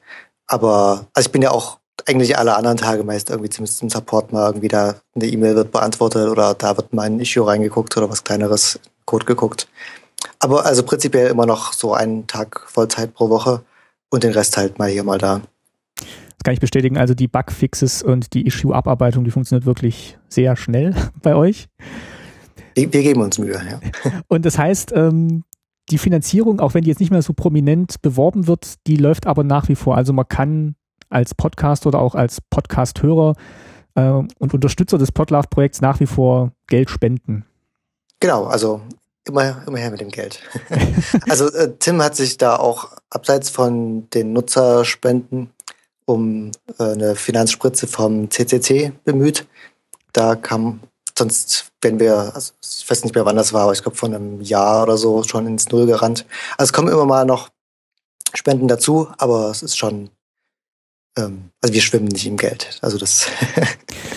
ist da geplant, demnächst mal wieder so einen Aufruf zu machen, damit man ja vielleicht wieder ein bisschen Geld reinbekommt? Ja, also ich habe gerade keinen Überblick über die Finanzen, aber da wird in den nächsten Monaten bestimmt nochmal ein Aufruf kommen. Eventuell auch in einer anderen Form als die letzten Male, aber mal schauen, ja. Ich, ich habe jetzt die Schmerzen nicht so ganz lange miterleben dürfen, die die anderen Plugins verursacht haben. Also Podpress hatte ich, glaube ich, im Einsatz äh, es hat für mich natürlich einen enormen Vorteil gebracht, allein von der Produktionsgeschwindigkeit und wo die Dateien liegen und dass das alles so schön ineinander greift. Was ist denn so euer, euer Fazit jetzt nach knapp drei Jahren zwischen dem Anspruch, mit dem ihr gestartet seid und dem, dem Jetzt-Zustand? Hat sich da vieles äh, geändert im Laufe der drei Jahre oder habt ihr es eigentlich so umsetzen können, wie ihr es damals äh, angegangen seid? Ähm, da wir mussten, also gerade so, ich würde mal sagen, im ersten Jahr der Entwicklung sind wir gegen viele technische Wände gerannt, wo wir einfach teilweise dann auch irgendwie mal so zwei Wochen Arbeit wegwerfen mussten und gesagt haben, das geht jetzt mal gar nicht mehr. Ähm, oder wir hatten auch anfangs so dieses Show-Konzept noch so halb mit drin, ähm, was jetzt auch viele vermissen, also die Möglichkeit, mehr als einen Podcast über einen WordPress ähm, zu veröffentlichen. Mhm. Und das hat aber so viele Probleme gemacht, dass wir das wieder rausgenommen haben und so. Aber prinzipiell ähm, sind wir schon da, wo wir sein wollen. Also wir haben jetzt viele Sachen, die es einfach vorher nicht mal so gedanklich gab. Irgendwie das ganze Contributor-Konzept, also den alle irgendwie nach vorne zu bringen, die beteiligt sind am, am Podcast und eben nicht nur die Podcaster und die Verlinkung mit den ganzen Social Accounts und das Template-System, was wir da im Hintergrund haben und viele Sachen, die es einfach mit Podpress oder PowerPress oder mit vergleichbaren Systemen gar nicht gibt. Und ja. Was würdest du denn sagen, was für den Hörer oder die Hörerin mit Podlove besser geworden ist? Ähm, da, da ist am prominentesten natürlich der Player. Und jetzt im Moment kümmern wir uns ja auch darum, dass das Abonnieren leichter wird. Also jetzt gibt es seit ein paar Wochen den ähm, Subscribe-Button, mit dem sich gleich komplett viel leichter abonnieren lässt, weil man eben diese ganzen wir versuchen halt die Feeds irgendwie in den Hintergrund zu bekommen, dass man als Nutzer, als Hörer nicht mehr wissen muss, was das eigentlich ist, sondern einfach nur auf den Knopf drückt und dann hat man abonniert. Und ja, ich denke, das ist schon, also die, die Einstiegshürde ähm, wird dadurch deutlich verringert. Genau, den habe ich jetzt auch eingebaut. Der ist jetzt auch seit ein paar Tagen oder Woche jetzt gut äh, auf äh, staatsbürgerkunde-podcast.de ganz oben rechts gibt es jetzt den Button. Ich habe jetzt noch, noch keine Zahlen darüber, wie oft der angeklickt wird, aber das ist ja auch äh, ein Thema, an dem ihr noch arbeitet, dem ganzen, ganzen Tracking. Ähm, genau. Ich würde, ich würde auch sagen, also dieses, dieses Plugin, weil ja oft auch eingeworfen wird, ja, der, was, was hat denn der Nutzer davon? Deswegen jetzt auch gerade meine Frage. Ich glaube, aus, aus meiner Sicht hat der Nutzer dadurch am meisten davon, dass der Podcaster von vielen Sachen entlastet wird und sich halt um die Produktion des Podcasts kümmern, kümmern kann und nicht so sehr mit der Technik im Hintergrund. Ja, das ist richtig. Zumal wir auch versuchen, irgendwie äh, sicherzustellen, dass eben auch von alten Episoden die Dateien alle noch da sind und dass da irgendwie nichts zwischendurch mal irgendwie so ein Bit umkippt und dann irgendwas nicht funktioniert. Es war halt viel, also gerade Tim, der auch mit sehr vielen Podcasts arbeitet, der hat halt dann über, über Twitter zum Beispiel von Nutzern gesagt bekommen, hier deine Ex Episode XY funktioniert nicht. Und jetzt kann ihm das eben der Publisher schon sagen und viel eher am besten, bevor es eben die Nutzer mitbekommen. Ich bin jetzt auch ähm, vor ein paar Tagen umgezogen zu Podseed mit meinen mhm. ganzen Dateien und das war wirklich eine Sache von, ich glaube, also im längsten halt wirklich genau die Sachen zu kopieren, aber danach musste man einfach dann nur die URL ändern und ähm, also es war wirklich, äh, man hat nichts gemerkt. Also alle mhm. Dateien werden sauber ausgespielt, die Feeds sind alle aktuell und äh, es ist egal, wo die Files liegen, der, der Nutzer oder die Nutzerin bekommt die dann einfach ausgespielt.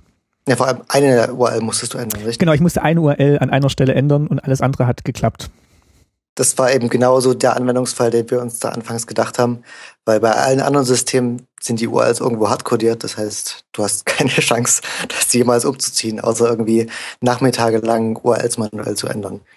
Oder irgendwelche Magie auf Datenbankskripte zu werfen und zu hoffen, dass nichts explodiert. Nee, das war wirklich, das war wirklich sehr problemlos. Also dafür auch nochmal ein großes Dankeschön. Und äh, bestimmt auch im Namen der Hörerin, die ähm, davon hoffentlich nichts mitbekommen haben. Ähm, ja, zum Abschluss vielleicht nochmal eine kurze Frage. Du bist ja gebürtig aus Leipzig, Leipzig, genau. Hast du noch aktive Erinnerungen an die DDR, da wir ja hier im Rahmen von Staatsbürgerkunde ähm, das Interview führen? Gibt es irgendwas, was du mit dem Begriff DDR verbindest, vielleicht auch jetzt erst nach 25 Jahren äh, Mauerfall? Ja, also ich bin 88 geboren, das heißt, so bewusst viel habe ich davon nicht mitbekommen. Ah, ich weiß nicht, ich habe halt zumindest noch Erinnerungen an die Wohnung, in der wir waren, weil wir da halt nicht sofort ausgezogen sind, sondern also halt so eine DDR-Wohnung. Ähm, aber tja, weiß nicht, DDR, ich meine, ich kenne halt so die Geschichten, die auch von mir irgendwie Eltern und Omas erzählen und ach, früher, wir hatten ja nichts und wie gut es dir jetzt geht. Ähm, ich meine, man bekommt natürlich als Deutsche auch jetzt noch irgendwie diese Ost-West- Trennung mit, nun vorbei sein sollte. Aber ich meine, in den Köpfen ist es irgendwie doch immer noch drin. Also in manchen zumindest. So mein Eindruck. Aber du würdest jetzt nicht sagen, dass du ein, ein Kind der DDR bist, sondern eigentlich Nein. schon in einem wiedervereinigten Deutschland aufgewachsen bist und du jetzt ja auch, wir mal, über Deutschland hinaus unterwegs warst, jetzt gerade die letzten Monate, dass ja. du, dass du weltweit quasi programmieren kannst. Ähm, von daher spielt das eigentlich jetzt für dich eher eine nachgelagerte Rolle. Das ist richtig. Wobei, also gerade wo du das sagst mit im Ausland, interessanterweise, ähm, also gerade wenn man im Ausland Leute trifft, dann ist ja die erste Frage meist, wo kommst du her? Dann sage ich, na, Deutschland. Dann woher? Leipzig? Ja, wo ist das? Äh, Ost- oder Westdeutschland? Also ah. in den Köpf Köpfen von vielen im Ausland ist das irgendwie scheinbar noch drin. Also diese Unterscheidung. Ah, du kommst aus, aus Ostdeutschland, okay. Und dann muss ich so sagen, aber du weißt schon, dass das jetzt eigentlich wieder zusammen ist. Ja, das wissen wir schon, aber. Hm. Ja, interessant. Das, äh, das habe ich noch gar nicht so oft häufig erlebt, aber ja, interessant. Hm. Ja, doch, auf jeden Fall.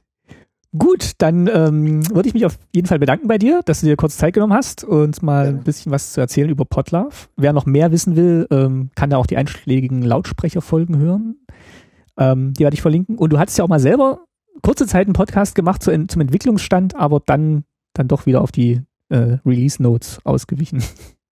Genau, äh, den gibt es auch gar nicht mehr. Also auf meiner Festplatte noch irgendwo, aber nicht im Netz. Naja, vielleicht äh, äh, hast du ja irgendwann mal wieder Lust, selber zu podcasten. Ähm, dann hast du ja auch die gleich das richtige Tool zur Hand. genau, das ist der perfekte Einstieg für mich dann. Okay, ja, vielen Dank, Erik. Und äh, ja, schöne Weihnachten und äh, guten Rutsch dann. Ebenso. Ciao. Ciao.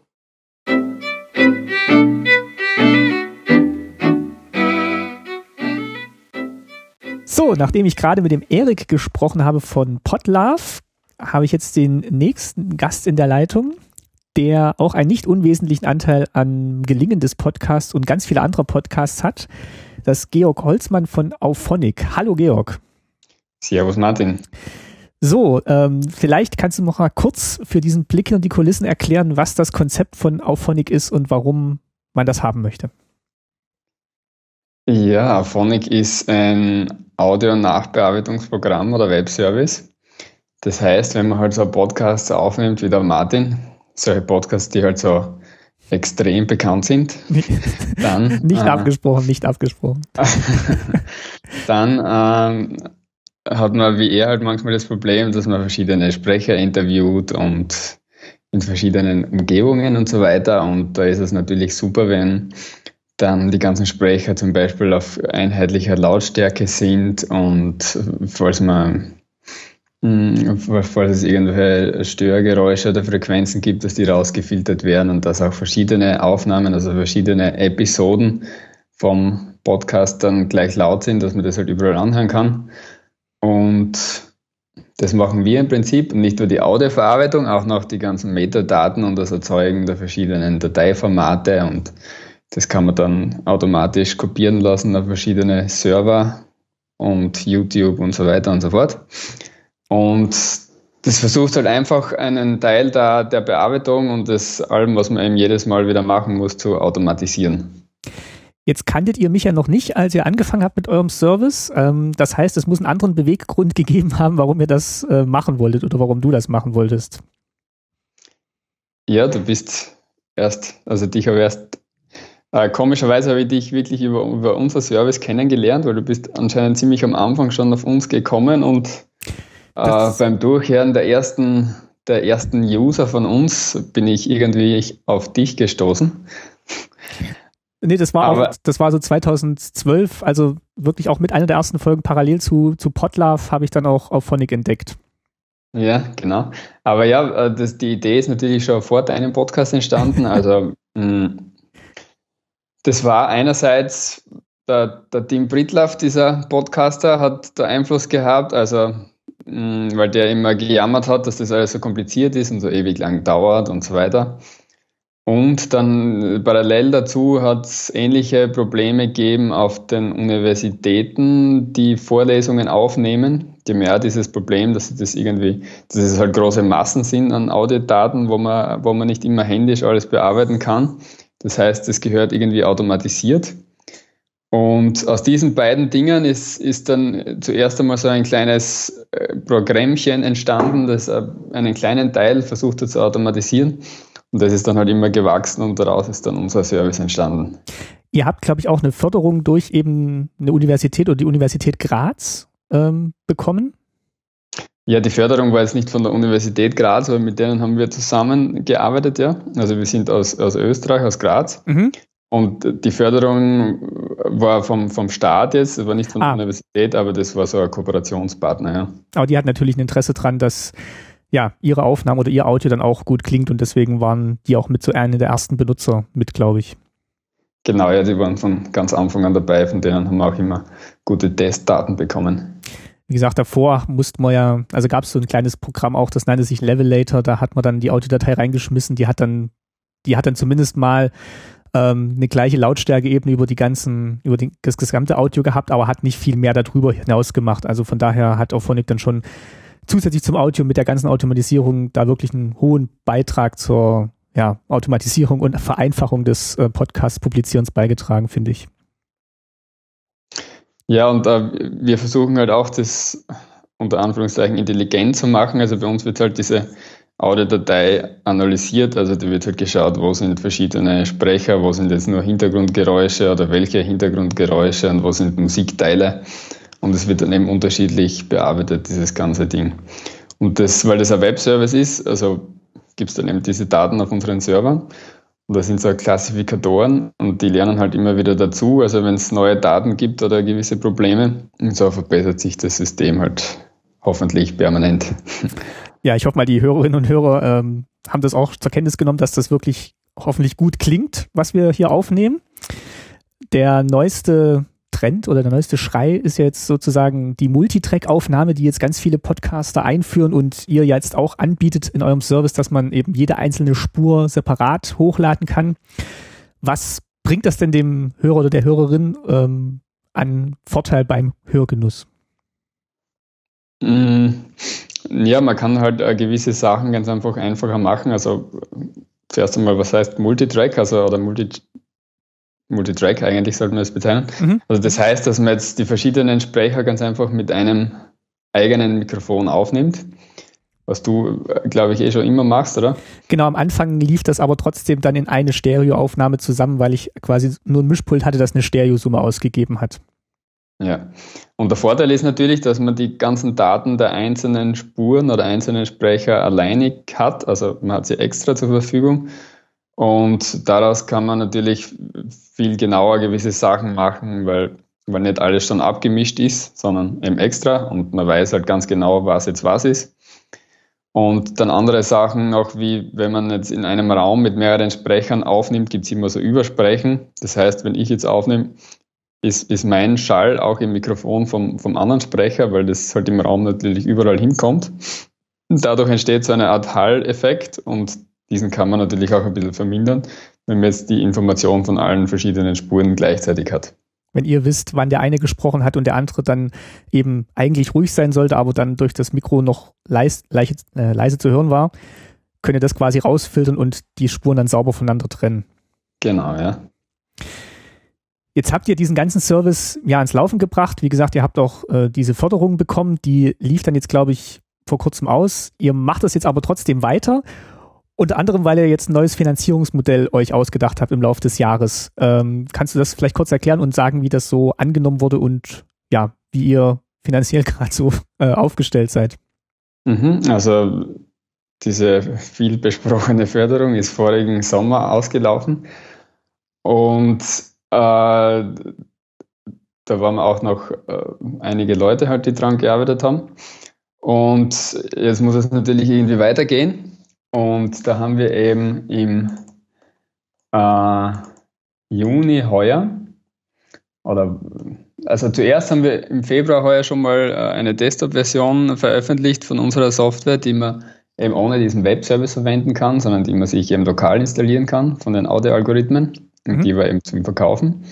Und jetzt als zweiten Schritt äh, gibt es im, im Web-Service so ein Freemium-Modell. Das heißt, äh, bis zu zwei Stunden im Monat an Verwendung, also wenn man nur zwei Stunden sozusagen podcastet, ist das äh, komplett gratis. Und wenn man halt mehr verwendet, kann man sich da zusätzliche Stunden dazu kaufen und bezahlt halt sozusagen je nach Stunden. Und ja, das ist eigentlich ganz gut angelaufen. Äh, speziell halt im amerikanischen Raum und ah. also im englischsprachigen Raum. Das heißt, ihr seid auch international bekannter oder bekannt geworden. Das habe ich nämlich jetzt als nächste Frage auch noch aufgeschrieben, wie, wie das so international aussieht bei euch. Ja, also mit, mit Deutschland allein wäre es schwierig. Ja, Österreich und die Schweiz natürlich noch. Ja gut, Österreich ist ist zum Vernachlässigen. Dort, wo man herkommt, hat man nie viel Anwendung. Aber ja, Deutschland ist natürlich viel größer wie Österreich, also jetzt rein von der Fläche. Es gibt natürlich viel mehr Podcaster, leider. Und da ist es natürlich ganz gut angelaufen und äh, hauptsächlich halt international diverse Länder. Also USA ist eindeutig das größte Land, aber die ganzen englischsprachigen Länder halt natürlich und in den anderen Ländern ist es halt nicht so leicht reinzukommen, wenn man die Sprache nicht versteht, aber keine Ahnung, kann ja noch werden. Und in den USA, das sind dann auch Podcaster, die das nutzen oder sind das dann andere Einrichtungen, also auch Bildungs Bildungseinrichtungen oder Konferenzeinrichtungen? Äh, ja, es sind schon viele Podcaster, dann teilweise auch so Radiostationen und Bildungseinrichtungen glaube ich auch, aber das kann man nicht immer so ganz hundertprozentig sagen, was das jetzt genau ist. Das heißt, ähm, wie viele Personen arbeiten jetzt gerade so an Auphonic und ja, ist das jetzt quasi als Firma angelegt oder wie, wie ist denn das Modell jetzt gerade da bei euch? Mhm, das ist also im Prinzip die Firma läuft auf mich mhm. und arbeiten tue mich äh, Vollzeit und dann noch ein paar, die teilweise arbeiten. Okay, aber du bist jetzt erstmal soweit zuversichtlich, dass der Service funktioniert, dass das äh, Geschäftsmodell funktioniert und dass ihr das weiter ausbauen könnt. Ähm, ja, klar, also so wie es jetzt läuft, läuft es halt und. das ist schon mal gut. Genau, also insofern braucht man da keine Angst haben. Und wie es sich dann in Zukunft entwickelt, je nachdem kann man dann halt die Ressourcen ausbauen oder, oder weiterentwickeln. Also wie gesagt, für mich und für viele andere Podcaster ist es wirklich ein großes, äh, ja, ein großes Dankeschön oder ein großes, tolles Ding, das, was ihr da auf die Beine stellt weil das wirklich einem so viel Arbeit abnimmt, die man dann halt wieder in die Produktion des Podcasts stecken kann und man muss sich eigentlich dann um das Abmischen des Audios fast keine Gedanken mehr machen aus, dass man halt schon möglichst gut aufnimmt. Aber das nimmt einem wirklich sehr viel Zeit ab. Ja, wir müssen uns natürlich genauso bedanken, weil ohne eure Unterstützung würde das natürlich auch nicht funktionieren. Jetzt hätte ich, äh, ja, Dankeschön. Jetzt hätte ich natürlich am Schluss noch ähm, gefragt, hatte ich bei den anderen Gästen jetzt auch schon gemacht, welchen Bezug sie so zur DDR haben, da Staatsbürgerkunde ja der Podcast über das Leben in der DDR ist. Ähm, Gibt es bei dir einen? Äh, hast du noch irgendwelche, ja, vielleicht auch mediale Erinnerungen aus den letzten Jahren oder letzten 25 Jahren seit dem Mauerfall an die DDR? Ja, gute Frage. Also ich bin ja nicht aus Deutschland, sondern aus Österreich. Da ist die Sicht ein bisschen anders. Oder prinzipiell ist es bei mir so, also ich bin mh, hm, 31 Jahre alt. Also eigentlich genau geboren. Also wie ich in die Schule gekommen bin, da kann ich mich noch erinnern, dass damals der Mauerfall war, aber da habe ich das natürlich noch nicht so richtig mitbekommen. Ähm, dann später war das irgendwie nie so ein großes Thema, weil alle die Eltern, die älter waren, die haben das natürlich selbst miterlebt.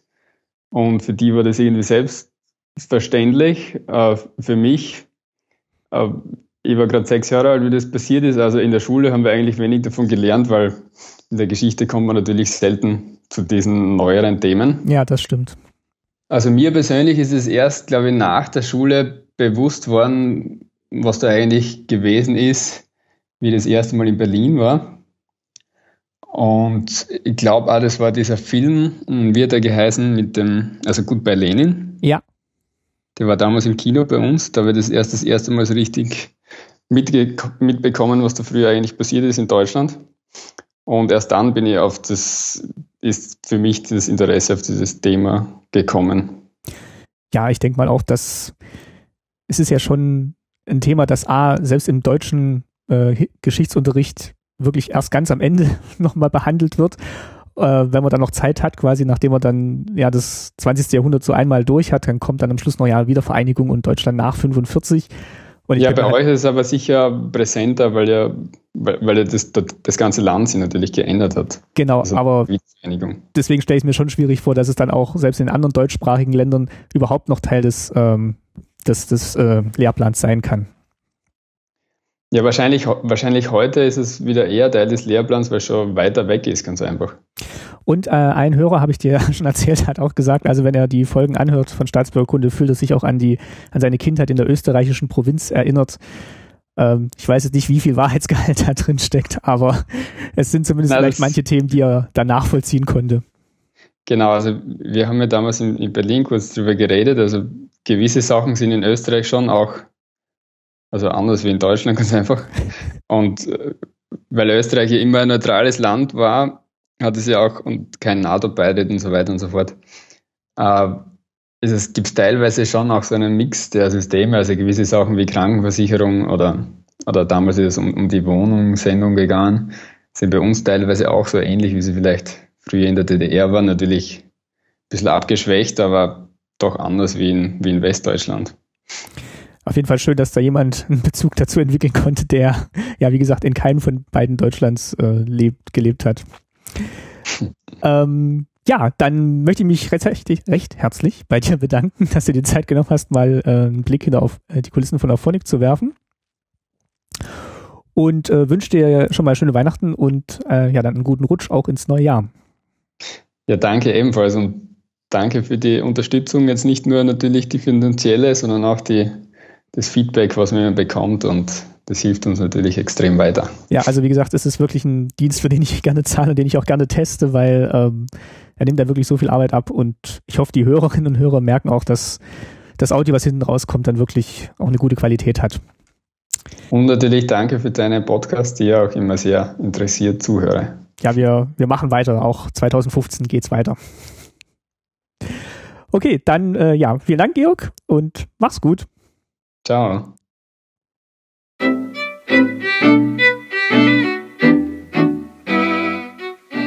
Ja, weiter geht's mit der kleinen Gästerunde hier beim Blick hinter die Kulissen von Staatsbürgerkunde. Ich habe jetzt äh, am Skype-Telefon Michael Lutonski alias Luto. Hallo Luto. Hallo. Du bist Teil des Shownotes-Teams. Ja.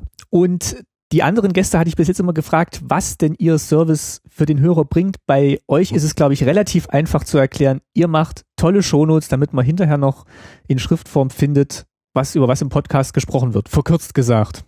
Ja, also es geht größtenteils um die Durchsuchbarkeit und um Links nicht abtippen zu müssen, weil das ist halt relativ anstrengend. Und ihr habt das Projekt gegründet aus eigenem Schmerz raus, wenn ich das richtig erinnere, weil ihr nie das wiedergefunden habt, über was gesprochen wurde. Ja, also bei der, bei der Gründung von dem Ganzen war ich nicht dabei. Im Prinzip, also wir sagen immer, es ist histori ein historisch gewachsener Holgi-Fanclub. Also Holger Klein, das ist so die Kurzbeschreibung. Ähm, ja, und die anderen sind halt ein bisschen herumgedümpelt, haben sich so mehr oder weniger Software zusammengeschrieben, haben halt die Zeit, die Zeitstempel im Pad noch selber geschrieben und so weiter. Und irgendwann habe ich das halt gesehen und habe gedacht, ja, das geht ein bisschen besser. Und seitdem schreibe ich halt vor mich hin ein bisschen Software. Das heißt, du programmierst hauptsächlich den Code, der dann zu den Shownotes führt. Richtig. Das heißt, hin und wieder schreibe ich auch mal Shownotes, damit ich nicht komplett den, den Zugang zu dem Ganzen verliere. Aber eigentlich schreibe ich nur Software. Wer das Konzept jetzt nicht kennt, äh, das wird hauptsächlich bei vielen Live-Podcasts eingesetzt. Und zwar finden sich dann ein oder mehrere Shownoter, also seid nicht ihr, das sagt ihr auch immer wieder dazu. Also ihr stellt quasi die Plattform bereit und ja. jeder Podcaster ist dann quasi aufgerufen, sein kleines Team an Shownotern zu finden, die dann während der Sendung zu allem, was gesagt wird, Links äh, in ein Pad schreiben, also in ein Textdokument kodiert nach euren Vorgaben, wie Shownotes auszusehen haben und da landen dann Links zu Wikipedia-Artikeln, zu allen möglichen anderen Websites, zu Produkten, die besprochen wurden, da drin, sodass man dann am Schluss eine schöne Übersicht hat, wie die Struktur, aber auch die Inhalte des Podcasts sich aufgliedern. Ja, das ist das Setup, das wir momentan haben für Live-Podcasts. Genau, ich nutze das leider nicht, weil unser Podcast eigentlich noch nie live gesendet wurde und das Konzept das auch nicht so ganz hergibt, finde ich, weil wir da schon immer so ein bisschen Vorbereitung brauchen und ich finde, ja. es ist auch nicht so tagesaktuell, dass man jetzt unbedingt live senden müsste. Was ich aber dennoch nutze, ist ein Editor, der quasi auf dem Shownotes-Format aufbaut und dann quasi ich mir das hinterher nochmal anhöre und dann zu den einzelnen Zeitstempeln quasi meine persönlichen Links, die ich da gerne drin sehen würde, ähm, reintue. Das ist quasi so ein kleines Nebenprodukt, das du auch noch mit programmiert hast. Ja, das ist der wunderbar kreativ benannte Shownotes-Editor. Sagt aber alles, was er macht. ja, gibt's auf äh, sne.shownote.es, unser schöner Domain-Hack. Ähm, Im Prinzip, ja, genauso wie du schon gesagt hast, er nimmt halt dieses Shownotes-Format her, dieses Open Shownotes-Format, das wir uns irgendwann mal ausgedacht haben, nimmt er her und äh, wandelt das im Prinzip in ein paar Textboxen und Buttons um, damit das halt ein bisschen leichter für, ähm, sagen wir mal, nicht Linux-User, äh, nicht Linux-User, äh, Nutzer, ne? Nutzer editierbar ist. Also ich mache damit wirklich jetzt seit geraumer Zeit die Shownotes und es funktioniert wirklich, wirklich gut. Also das äh, hilft hoffentlich auch den Hörerinnen und Hörern, dass man da nochmal alles wiederfindet, worüber wir gesprochen haben. Wie, was ist denn jetzt so eure Erfahrung nach äh, den Jahren, wo ihr das jetzt schon betreibt, das Projekt? Hat sich jetzt wirklich so eine ausreichend große Masse für jeden Podcast gefunden, dass ihr nicht mehr einspringen müsst oder seid ihr dennoch oft im Einsatz? Nein, natürlich sind wir dennoch oft im Einsatz, weil es ja auch Spaß macht. Und bei den ganzen großen Podcasts, was weiß ich, äh, Not Safe for Work oder Mobile Max, also eigentlich so die, die Tim und Holgi Blase, ähm, da sind natürlich auch viele von, sag ich mal, von, von, von unserem Kernteam, die sich halt auch um die Anfragen kümmern, wenn mal Fragen reinkommen und so. Sind natürlich auch viele dabei im Shownoten. Aber was ich jetzt auch gemerkt habe, wir haben ja jetzt unsere Plattform neu geschrieben. Was ich beim Umziehen der ganzen Shownotes gemerkt habe, ist, dass es doch viele Podcasts gibt, wo Leute mitschreiben, deren Nickname ich noch nie gelesen habe, was gut ist. Und wo auch Podcasts dabei sind, die ich in meinem Leben noch nicht gesehen habe. Den Eindruck habe ich auch, dass da wirklich jetzt viele neue auch dazukommen. Also ich gucke es jetzt eben auch gerade bei den äh, Podcasts, die ich abonniert habe, also sagen wir mal Freakshow oder ja, alles was so ähm, aus dem Tim Brittlaff-Universum kommt. Ähm, da tauchen auch immer wieder neue Namen auf, die ich wirklich noch nicht, noch nicht gelesen habe. Und das zeigt mir eigentlich auch, dass dieses Konzept schon funktioniert, dass man ähm, ja quasi seine eigenen Shownote mitbringt, wobei Tim jetzt vielleicht auch ein außergewöhnliches Beispiel ist, weil er schon sehr, sehr viele Hörer hat, gehe ich mal davon aus. Ja, Tim hat halt die große Masse hinter sich. Da ist halt, wenn er ein halbes Prozent davon Shownotes schreiben, dann sind das schon eine ganze Menge. deswegen war ich eigentlich auch so froh über diesen Editor, der dann quasi jedem auch ermöglicht, das in diesem schönen Format auch selbst zu erstellen, ohne dass man sich da selber noch was ausdenken muss. Am Anfang hatte ich ja einfach nur so Linklisten hintereinander geschrieben und ähm, jetzt habe ich zumindest dann auch beim Hören nochmal die Möglichkeit, die einzelnen Kapitel damit reinzubringen und dann die Links auch einzelnen Kapitel zuzuordnen. Ich weiß nicht, ob das äh, viele von den Hörern, die jetzt gerade zuhören ähm, oder Hörerinnen, das gut finden. Da könnt ihr vielleicht mal schreiben. Aber ich, für mich finde es eigentlich dann auch schöner strukturiert und nachvollziehbarer, was ich da so äh, in der Sendung habe. Ähm, wie geht's denn weiter mit dem Shownotes-Projekt? Was, du hast gerade schon gesagt, ihr habt das jetzt umgezogen auf eine neue Plattform. Und äh, es gibt ja auch einen Vortrag beim letzten Podcast-Workshop, aber vielleicht kannst du noch mal kurz in einem Satz zusammenfassen, was jetzt, oder auch zwei, was jetzt demnächst so ansteht. Im Prinzip müssen wir mal die Migration von den ganzen, also im alten Pad waren tausend und ein paar zerquetschte Daten, also tausend und ein paar zerquetschte Datensätze, Shownotes drinnen. Das heißt, die sind jetzt alle erstmal so mehr oder weniger im Zeitdruck umgezogen. Das funktioniert auch alles schon. Da fehlen noch ein paar Meta-Infos, die müssen wir noch eintragen. Und äh, softwaremäßig soll das Ding einfach mal weiterentwickelt werden und auf kurz oder lang, also wahrscheinlich auf ein paar Jahre hin, hinweg, soll auch irgendwas ähnliches wie das Schnee in, in die Plattform mit reinkommen, weil wir halt auf lang weg wollen vom Etherpad, also von diesen äh, kollaborativen Texteditor, den wir da verwenden seit vier Jahren oder drei Jahren. Sondern einen eigenen Editor quasi, der sich auf ja. diesem Editor, wie ich ihn jetzt benutze, aufsetzt. Ja, eigene Software, die man halt dann komplett unter Kontrolle hat und nicht am Etherpad die ganze Zeit rumhackt, wie wir es halt jetzt momentan tun. Was natürlich funktioniert, aber hat seine Grenzen. Äh, seid ihr da zuversichtlich, dass ihr das hinkriegt in, die, in den nächsten Jahren oder braucht ihr noch Unterstützung mit Menschen, Geld, Zeit? was, was braucht ihr denn also am dringendsten? Menschen sind immer gut. Äh, Geld als Student ist auch immer gut, daran scheitert es aber nicht wirklich. Äh, die Zeit ist so das größte Problem. Ich habe halt, vor allem jetzt, ich habe mich jetzt auch vom Shownotes-Projekt erstmal eine kleine Auszeit genommen. Mhm. Aus diversen Gründen. Ähm, und habe auch generell, vor allem am, am Shownotes-Editor, nicht viel Zeit gehabt, der weiterzuentwickeln, weil es mir einfach fehlt neben dem Studium. Und letztes Jahr war auch Matura, das heißt, da war im Vergleich zum Studium noch weniger Zeit. Also Zeit ist das größte Problem. Ja, wie bei ja, wie, wie bei vielen. Wie bei äh, allem so. Ja, wie bei allen, die dann quasi in dem Podcast-Universum oder Podcast-Universum sich bewegen und das nicht äh, zum Geld verdienen oder zum äh, Hauptberuf haben, das ist dann immer halt so eine Abwägung, wie sehr man jetzt da noch Zeit in das Hobby oder in das ja, Lieblingsprojekt investiert. Äh, ich hatte heute Morgen oder heute Mittag mit dem Georg schon gesprochen äh, und habe ihn mal so seine Erfahrungen oder seine Erinnerungen oder seinen Gedanken zur DDR befragt und er kannte das eigentlich dann in Österreich nur aus dem Schulunterricht, äh, weil klar, die Berührungspunkte waren da jetzt nicht so, nicht so groß. Kannst du was dazu sagen, weil wie du es erlebt hast, weil du kommst ja auch aus Österreich, ähm, wie das sich da verhalten hat bei dir? Naja, ich habe mitbekommen vor einer Woche, dass der Mauerfall vor 25 Jahren war. Okay. Ähm, ich bin 20 Jahre alt. Insofern. Hat das irgendeine Rolle gespielt bei, bei euch in der Schule oder? In der Schule natürlich. Wir haben es halt im, im Gymnasium noch im Geschichtsunterricht durchgenommen. Ja. Der, also auf der HTL ist es dann auch noch irgendwann mal kurz vorgekommen, nur ist halt, äh, na, HTL ist vielleicht nicht so der, der gängige Begriff in ja. Deutschland, weiß nicht.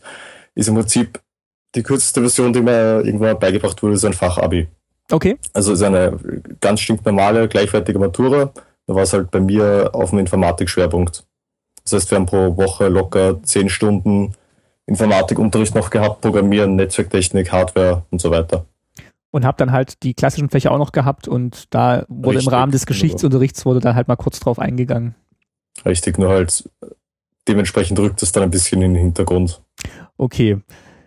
Ähm, sonst, ja, wie gesagt, hast du das, dieses ähm, Jubiläum dann in irgendeiner Form verfolgt? Oder wie bist du darauf aufmerksam geworden vor einer Woche?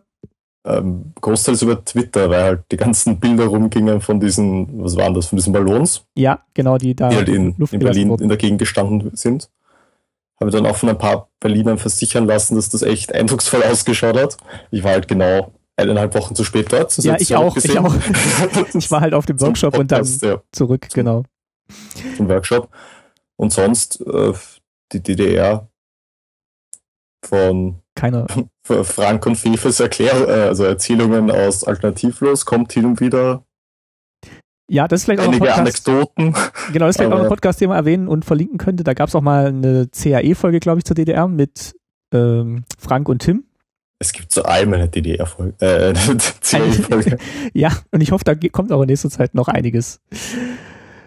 Ja, dann bedanke ich mich schon mal recht herzlich bei dir und äh, wünsche dir viel Erfolg weiterhin und äh, frohe Weihnachten und einen guten Rutsch schon mal. Dir auch, danke. Und ja, bis bald. Ciao. Ciao.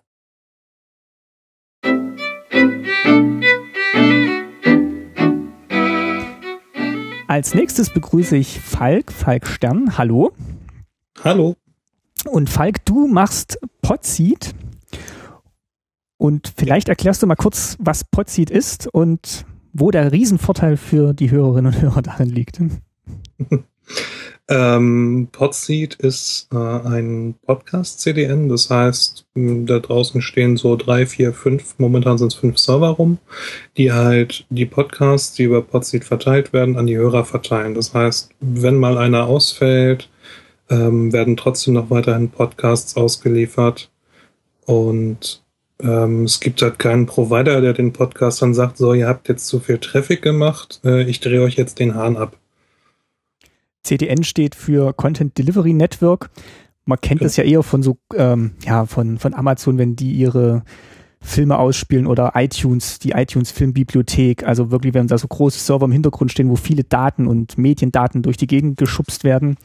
Und das Prinzip greift jetzt quasi auch bei den nicht ganz so gewaltigen, aber dann in der Spitze doch äh, enormen Auslieferungszahlen von manchen Podcasts. Genau. Und ähm, eigentlich war das Ganze so eine Schnapsidee. Das fing damit an, dass dem Soziopod äh, sozusagen der Saft abgedreht wurde, weil deren Provider meinte, so, jetzt habt ihr aber genug Traffic gemacht für diesen Monat. Und der Soziopod ist nun schon einer der größeren Podcasts in Deutschland. Und ich habe mich mit Tobi Bayer beim Essen unterhalten und eigentlich habe ich mir gedacht, man müsste eigentlich mal. Und äh, dann habe ich halt einfach mal angefangen zu machen. Und ich muss jetzt lügen, aber ich glaube, mittlerweile werden 30 bis 35 Podcasts über die Plattform ausgeliefert. Und es scheint seit über einem Jahr stabil zu laufen. So halbwegs. Ihr macht das auch noch unentgeltlich. Warum das denn? Ähm, na, für die meisten Podcaster ist Podcasten ja ein Hobby. Die investieren unheimlich viel Zeit da rein, die investieren unheimlich viel Geld, gerade in Equipment. Ich mal angucke, was diese ganze Mikrofonierung und Mischpulte und so weiter alles kosten. Oh ja. ähm, ist das für ein Hobby ja doch schon recht teuer. Und dann kommen halt immer noch mal Serverkosten dazu. Ich sag mal, so ein normales WordPress-Blog mit einem Podlove Publisher kann man sicherlich noch irgendwo bezahlen. Es liegt irgendwo im einstelligen Euro-Bereich im Monat. Wenn es dann mehr wird, wird es ganz schnell ganz teuer. Und wir haben uns halt ein paar Sponsoren gesucht, die uns die Server sponsern. Und dadurch können wir halt die Kosten niedrig halten, nämlich momentan null. Das ist echt phänomenal. Also, wo du das erzählt hast auf dem Workshop, ich konnte es auch erst gar nicht glauben, dass ihr das quasi für ja, null Kosten, äh, sowohl Herstellkosten als auch dann äh, Auslieferkosten machen könnt. Naja, bei mir ist das halt auch so ein bisschen Hobby. Ich kann mal mit ein bisschen breitbandigerem Internetzeug mal sozusagen rumspielen, ein bisschen experimentieren. Ähm, und das ist halt auch so ein bisschen der Community ein bisschen zurückgeben. Ich höre halt unheimlich gerne Podcasts. Ich bin Pendler, ich höre das jeden Morgen im Zug und da stecken viele Leute unheimlich viel Arbeit rein.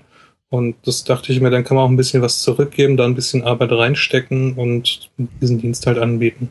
Nee, also vielen Dank auch nochmal von meiner Seite und ich hoffe, die Hörerinnen und Hörer von Staatsbürgerkunde merken jetzt auch, wie schnell die Downloads gehen und dass sie halt immer gehen. Ähm, ich sag mal, der Umzug war jetzt auch total easy. Also ich habe jetzt einfach die Files vom FTP-Server auf äh, euren FTP-Server geschoben. Ähm, ich habe auch die Woche schon mit dem Erik gesprochen und das, ja, wirklich das Podlove, das auch schon so angelegt, dass eigentlich die Files getrennt vom Blog liegen, ist eigentlich perfekt. Also man kann quasi jederzeit überall hin umziehen.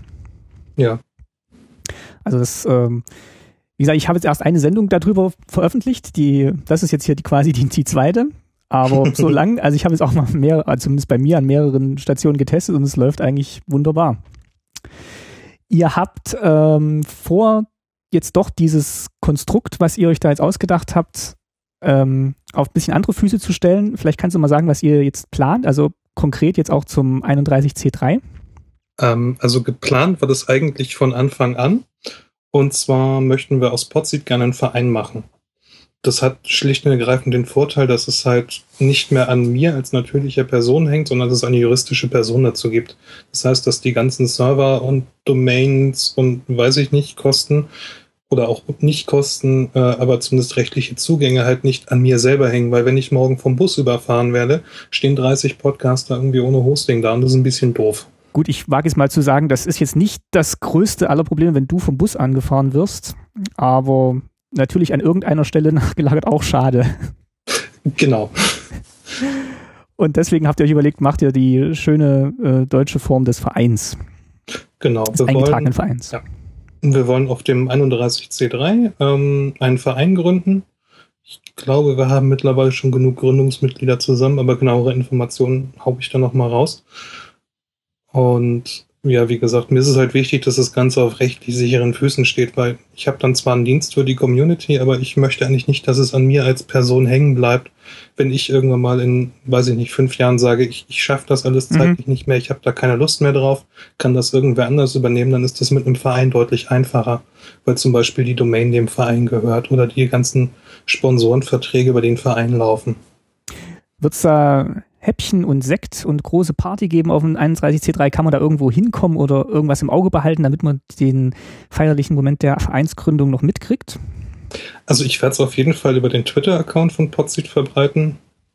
Ähm, podseed-org. Und ähm, da werde ich genau bekannt geben, wo und wann wir das machen. Häppchen und Sekt wird es wahrscheinlich nicht geben. Ach, vielleicht die Flasche Sekt, aber. Vielleicht eine Flasche Mate. Schon. Genau. Aber die kann dann jeder selber mitbringen. da sollte es auch nicht genug von geben auf dem Kongress. Ja, äh, letztes Mal gab es mal an einem Vormittag, war es kurz knapp, aber dann kam der Nachschub. Mhm. Ja, das, das sieht dieses Jahr ein bisschen besser aus. Hast du da schon Insider-Informationen? Ja, ich hänge ja so ein bisschen im Netzwerkteam mit drin und dann kriegt man noch von der Orga ab und zu mal ein bisschen was mit. Ah, die essentiellen Sachen zumindest, wie die Mateversorgung ja. aussieht. Genau. Ähm, zum Abschluss vielleicht nochmal kurz die Frage, die ich jetzt auch allen anderen gestellt habe. Gibt es irgendeinen eine Erinnerung, einen Bezug, einen Gedanken zum, zur DDR, den du hast? Also jetzt vielleicht auch gerade in diesem Jahr, wo 25 Jahre Mauerfall ist. Gibt es irgendwas, was dich oder was deine Gedanken mit der DDR verbindet? Ähm, naja, ich bin halt äh, jahrelang im Zonenrandgebiet, wie es so schön heißt, aufgewachsen. Ach, okay. Auf der Westseite, oben bei Lauenburg. Aha. Und hm, habe das eigentlich immer mehr oder weniger direkt vor Augen gehabt. Das heißt, so dieser Grenzzaun über die Elbe war halt immer nicht weit weg. Und, und irgendwann war Aber er dann, irgendwann war er dann weg. Irgendwann war er dann weg, ja. Wie, wie alt bist du, wenn ich fragen darf? Also wie? Ich bin jetzt äh, 35, das heißt, zum ah, Mauerfall ja. war ich 10. Genau, ja. Das, das heißt, da ist nicht mehr so viel Erinnerung. Also wir sind nach dem Mauerfall sind wir mal rübergefahren, das sah auch alles irgendwie unheimlich grau aus und man hatte dieses komische Alugeld bekommen, ähm, was sich schon ein bisschen merkwürdig anfühlt, aber ansonsten bleibt da auch ehrlich gesagt nicht viel hängen. Okay, ja, also ist aber trotzdem spannend. Also zu einem Randgebiet, ähm, da will ich vielleicht auch nochmal jemanden suchen, der da vielleicht auch Erfahrungen gemacht hat, ähm, wie das denn sich so im Laufe der Zeit entwickelt hat und ja, mit welchen Besonderheiten und Restriktionen man da umgehen musste. Ähm, aber ja, vielen Dank auch schon mal an dieser Stelle an dich, dass du dir die Zeit genommen hast. Ja, gerne doch. Darüber zu berichten und auch, was Podseed macht. Und ähm, ja, wenn ihr, die jetzt zuhört, merkt, dass die Downloads funktionieren, äh, könnt ihr ein großes Dankeschön an Falk schicken. Der hat es möglich gemacht. Ja, dürft uns auch gerne auf der Webseite flattern. Ich habe das die letzten Flatter-Einnahmen nämlich für die Teilnahme am Podseed, äh, am sag ich schon Podseed Workshop, am Podcaster Workshop ähm, auf den Kopf gehauen. Und ich sag mal, die Flatter-Einnahmen machen es mir halt möglich, mal irgendwo hinzufahren zu irgendwelchen Workshops. Genau, also wir verlinken das alles. Ich mache auch eine große Liste mit allen Gästen dieser Sendung und da findet mhm. ihr dann auch die ganzen Accounts und natürlich auch den Flatter-Button für die Gäste. ja, Dankeschön, Falk, und ja, ähm, schöne Weihnachten schon mal. Und wir Danke, sehen uns auf dem Kongress. Jo, ciao. Tschüss.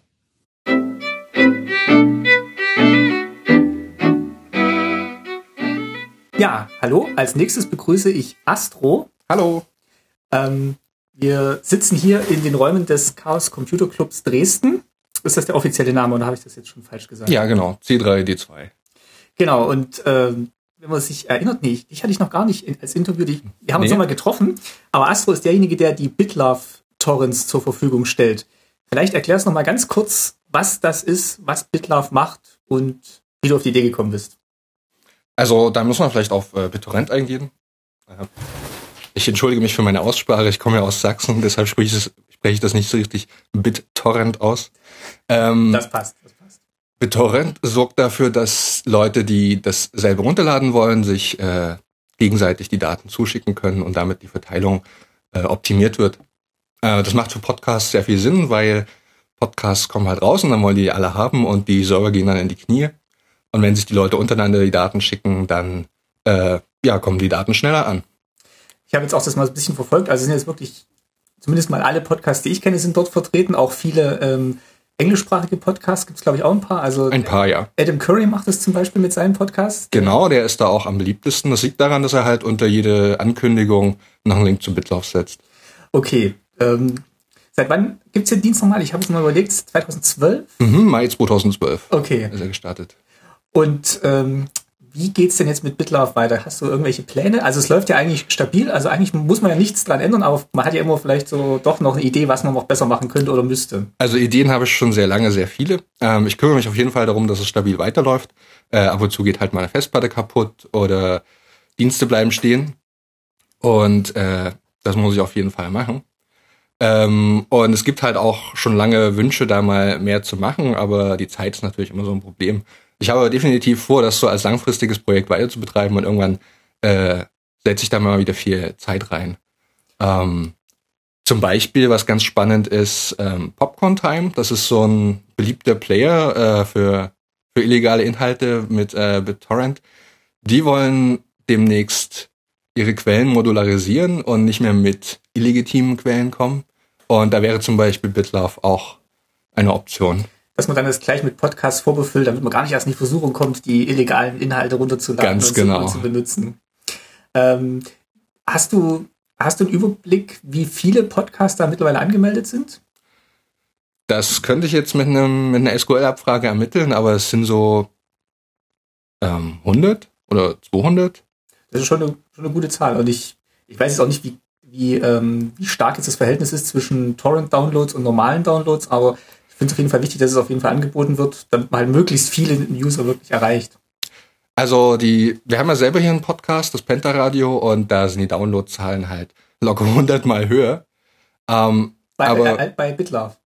nee, per HTTP. Per HTTP. Gegenüber BitLove. Ich dachte, ihr werdet jetzt die rühmliche Ausnahme. Nein, leider nicht. Es gibt halt keine Clients. Aber deshalb ist ja, ist es ja wichtig, dass es äh, BitLove gibt, weil es dann erstmal den Anreiz gibt, in einen Client BitTorrent Support ei- einzubauen. Ich hatte am Anfang hatte ich Miro noch ein bisschen so mit im Auge gehabt, aber da hat äh, ja Tim jetzt auch geschrieben gehabt, der würde auch nicht mehr weiterentwickelt oder hat sich auch seit Jahren nichts mehr getan. Also, Ja, das ist schade. Weil der war, der war auch von der Optik her oder von der Bedienung her war der eigentlich ganz nett. Und ich habe dann wirklich auch gemerkt, dass es bedeutend schneller geht, wenn es über den Torrent-Link Mhm. runtergeht, als wenn es ja, über HTTP runtergeht. Also statt jetzt an der Seite selbst zu schrauben, habe ich letztes Jahr viel Zeit investiert, an Bitfort zu bauen. Bitfort war eine Chrome-Application, also die kann man in Chrome installieren. Und wenn man so eine Website in Chrome installiert hat, dann hat man da auch Zugriff auf TCP und UDP, was man ja für BitTorrent braucht.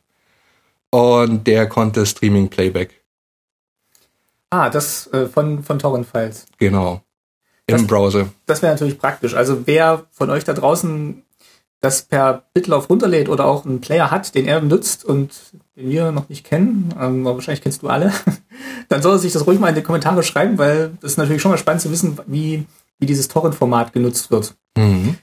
Ähm, Auf das Bitfort habe ich wenig äh, Feedback erhalten, aber es kam zur selben Zeit ein ähnliches Projekt auf, nämlich das WebTorrent, was das Ganze äh, auch klassisch per BitTorrent verteilt, aber auch ähm, in Webseiten eingebettet werden kann, um das mit WebRTC zu machen. WebRTC ist das, der Skype-Killer im Web. Und da kann man Peer-to-Peer-Verbindungen aufbauen. Und das wird die Zukunft. Da helfe ich jetzt so ein bisschen mit. was machst du sonst so tagsüber, wenn du jetzt nicht an BitLove schraubst oder vorhast, an BitLove zu schrauben? Ich arbeite teils angestellt, teils freiberuflich und Das heißt, man kann Ja. dich mit Programmierjobs beauftragen. ja, Was Was, was sind denn deine Spezialitäten? Was machst du denn gern und am liebsten und am besten? Also die letzten paar Jahre mache ich ganz viel Node.js. Ähm, ja, ist halt eine nette Umgebung und vor allem ähm, brauchen wir halt JavaScript, um im Web was zu tun. Also das sind dann auch die Schwerpunkte so ein bisschen Web, hauptsächlich Web-Applikationen. Ansonsten mache ich halt gern, und das, äh, darin ist ja äh, Bitlauf geschrieben, Erlang und Haskell, aber da hat man halt immer das Problem, dass man dann überhaupt keine äh, weiteren Leute mit ins Boot kriegt. Weil das, ja, ich habe auch gehört, das sind halt schon schöne Sprachen, aber sie sind halt nicht so weit verbreitet. Mhm, die Lernkurve ist halt steil. Ne? Gut, dann zum Abschluss, wie bei allen anderen auch die Frage, was hast du denn, du bist wahrscheinlich auch Dresdner, Dresdner Dresden geboren, was hast du denn noch so an, an Erinnerungen an die DDR oder was verbindest du jetzt heute 25 Jahre später noch mit der DDR? Gibt es da irgendwas, was dir sofort immer einfällt? Naja, also halt diese, diese ganzen Veränderungen, die ich während meiner Kindheit äh, miterlebt habe, sind halt schon irgendwie äh, sehr prägend. Also ich habe halt gesehen, dass ganz viel Einzelhandel zugemacht hat und dafür ja die Konsumtempel aufgemacht. Dafür, also das ist ja in Dresden auch ganz, ganz schlimm. Ein großes Kaufhaus nach dem anderen. Ich habe zumindest den Eindruck, dass Dresden immer noch ein bisschen besser davongekommen ist durch die Wende als jetzt viele andere Regionen im Osten. Also Dresden zusammen mit vielleicht Leipzig, Berlin, also so größere Städte, die dann vielleicht doch zu den Gewinnern der Wende gehört haben. Das sind die wenigen, die wachsen, ja. Dementsprechend wachsen auch die Mieten, ne? Ja, also das ist, das ist auch ein spannendes Thema. Wir haben heute auch in den Pirna mal geguckt, wie da so Mietpreise sind. Ähm, sind auf jeden Fall noch günstiger als im, im Stuttgarter Raum, wo ich herkomme. Ja. Aber ähm, ja, wenn du sagst, gehen schon nach oben. Also man muss natürlich halt sehen, so äh, es ist nicht nur die Mieten sind geringer als im Westen, sondern auch das Einkommen. Klar. Aber im, im Vergleich zum restlichen Osten ist halt Dresden ein teures Pflaster. Aber und da bin ich schon ganz froh, dass ich nicht im Osten arbeite. Also ich arbeite halt remote immer. Okay, aber das heißt, du hast dann auch den Vorteil, oder einen indirekten Vorteil vielleicht noch von den Westlöhnen. Genau. Aber nichtsdestotrotz würde ich sagen, Dresden schon auf jeden Fall eine Reise wert, aber auch eine lebenswerte Stadt. Ja, also Dresden ist schön, aber es gibt natürlich auch Probleme. Also das bekommt man ja jedes Jahr mit. Im Februar kommen halt hier wahnsinnig viele Nazis her. Und äh, jetzt flammt das mit dem Pegida auf. Mhm. Andererseits stimmt es mich halt froh, dass sich da viele Bürger entgegenstellen. Also es gibt halt nicht nur dumme Menschen hier und das ist echt beruhigend. Das ist ein schöner, ein schöner Gedanke und ähm, ja, auch ein schönes Schlusswort jetzt vielleicht auch zu Weihnachten, dass man dann doch noch Hoffnung hat, dass es ja positiv mit Dresden weitergeht. Das hoffe ich auch. Dann danke ich dir, Astro, und wünsche dir schöne Weihnachten und einen guten Rutsch. Danke und, für das Interview. Und wir sehen uns auf dem Kongress. Wir sehen uns auf dem Kongress. Dankeschön. Ciao.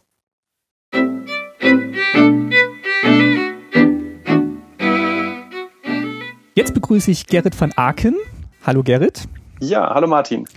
Gerrit, du bist äh, freier Webdesigner in Würzburg und ein Teil von prägnanz.de, eurer Webdesign, Web, äh, Web äh, ja, Büro, für, Büro für intervernetzte Kommunikation. Sehr schön. Ähnlich. Nee, Medien. Intervernetzte Medien, egal. und dort kann man auf dich zukommen, wenn man eine schöne Website hätte. Genau. Oder, oder bräuchte. Genau. Oder eine mobile Webapplikation und ja, sowas machen wir. Und weswegen ich dich eingeladen hatte, hat jetzt tatsächlich zwei Gründe. Äh, der eine, weswegen ich dich angefragt habe, war, dass ich durch dich eigentlich gelernt habe, wie man WordPress aufsetzt. Du hast mal einen Workshop mit Timo Hetzel zusammen von der Unsoversity gemacht, äh, wo du erklärt hast, wie man halt WordPress installiert und wie das alles funktioniert. Und dadurch äh, wurde ich dann auch in die Lage versetzt, überhaupt erstmal ein WordPress aufzusetzen, auf dem dann auch der Podcast läuft. Ja, und das finde ich sehr schön. Das habe ich jetzt auch erst erfahren, als du mich jetzt hier angesprochen hattest. Äh, und es ist immer schön, wenn man auch Feedback bekommt von denjenigen, die mit dem äh, Video-Workshop äh, erfolgreich waren und das auch wirklich gewinnbringend einsetzen konnte. Weil man hat immer die Vermutung, dass, das, die Workshops werden zwar verkauft, aber sie werden gar nicht genutzt und so und weil das Feedback nicht kommt. Aber manchmal ab und zu gibt es dann doch so ein kleines Dankeschön und ein Feedback, dass es äh, geholfen hat. Und das ist immer sehr befriedigend. Nee, gern auch ein großes Dankeschön. Also der, ist, der ist jetzt zwar äh, schon von 2010, glaube ich, 2011 so rum. Ja, er ist nicht mehr taufrisch. Also es ist, äh, da Aber war WordPress, noch. Also WordPress 3.0 war gerade noch nicht ganz da, äh, Beta-Version. Das meiste ist schon noch gültig, aber es hat sich schon auch noch einiges weiterentwickelt. Wenn man es äh, professioneller betreiben möchte und, und äh, noch tiefer einsteigen möchte in WordPress, dann muss man schon noch ein bisschen was nachlernen. Äh, aber ähm, die Grundlagen werden, glaube ich, schon ganz gut äh, ja, dargestellt. Auf jeden Fall und auch wie, wie man jetzt seine SQL-Datenbank da ans Laufen kriegt und das alles miteinander verknüpft und ähm, vielleicht das auch Mhm. erstmal auf dem lokalen Server probiert, bevor man es dann ins Netz schiebt. Das kann man, glaube ich, heute immer noch so einsetzen. Ja, auf jeden Fall. Du hast aber auch eine Podcast-Vergangenheit, fiel mir erst nämlich danach ein, nachdem die Anfrage schon raus war. Und jetzt habe ich nämlich auch gerade noch mal ein bisschen recherchiert. Ähm, du hast mit, also zunächst mal mit Lautblog, glaube ich, auch einen der ersten, ja, so, so, ähm, ach, wie, wie nennt man es denn? Er- Erklär mal, was Lautblog war. Ähm, also Lautblock war erstmal eine Diplomarbeit. Ähm, 2005 war das und es war das äh, erste Podcasting CMS. Das heißt also, das war quasi ähm, ein ei- eigenes Content-Management-System, wie man es auch für Blogs verwendet, wie WordPress oder TextPattern oder andere Systeme, aber halt eben spezialisiert auf das Veröffentlichen von Podcasts. Und also es war halt stand im Vordergrund die Audiodatei, die man dann darauf laden kann. Dann konnte man das auch äh, mit Metadaten anreichern und äh, Schlagwörter und, und ID3-Tags in MP3-Dateien einbinden und so. Und das konnte das alles. Und ähm, ja, das habe ich dann so äh, äh, zwei, drei Jahre betreut, das Projekt auch nach dem Diplom noch. Und äh, das ist dann ein bisschen eingeschlafen. Ähm, aus dem Grunde, weil, äh, sage ich mal, die WordPress-Plugins einfach, die, also wie äh, Podpress, äh, ähm, vor allem Podpress war es, glaube ich, ähm, die einfach viel besser geworden sind und dass, ähm, dass ich auch, dass auch, äh, sag ich mal, eine, dass die, die Podcasts auch immer stärker wie Blogs waren und nicht nur äh, die Audiodatei enthalten haben, sondern immer auch Text dazu und Bilder und, und so weiter und so fort. Und das wollte ich nicht alles noch mit implementieren, ähm, sodass die Idee, dass man ein getrenntes Programm hat, nur für Podcasts, so ein bisschen veraltet war und man eigentlich eher ein klassisches Blog-System haben wollte mit einer Podcast-Erweiterung. Und das ist ja auch eigentlich heutzutage das Übliche. Und ja, aber es war ein schönes Projekt und war weltweit äh, durchaus im Einsatz und äh, ja, ist jetzt nicht mehr zu empfehlen, ist äh, alt und äh, vergammelt vor sich hin. Aber findest du es rückblickend ähm, vielleicht dann doch schade, dass man jetzt nicht mal versucht hat, wirklich was ganz Neues für Podcasts zu entwickeln? Also ich meine, die Diskussion gibt's ja jetzt auch noch, wie präsentiert man einen Podcast im Internet? Der Ja. orientiert sich natürlich schon, schon immer sehr stark an dem, was WordPress so vorgibt als Blogsystem. Mhm. Aber ich sag mal, die Idee, dass man Audio-Content vielleicht auch anders präsentiert als Text-Content, ist ja schon eine reizvolle. Ja, nee, das ist, das wäre natürlich, wenn, wenn ich da auch Manpower und ein Geschäftsmodell gehabt hätte und so weiter, hätte ich es vielleicht auch weiter verfolgt.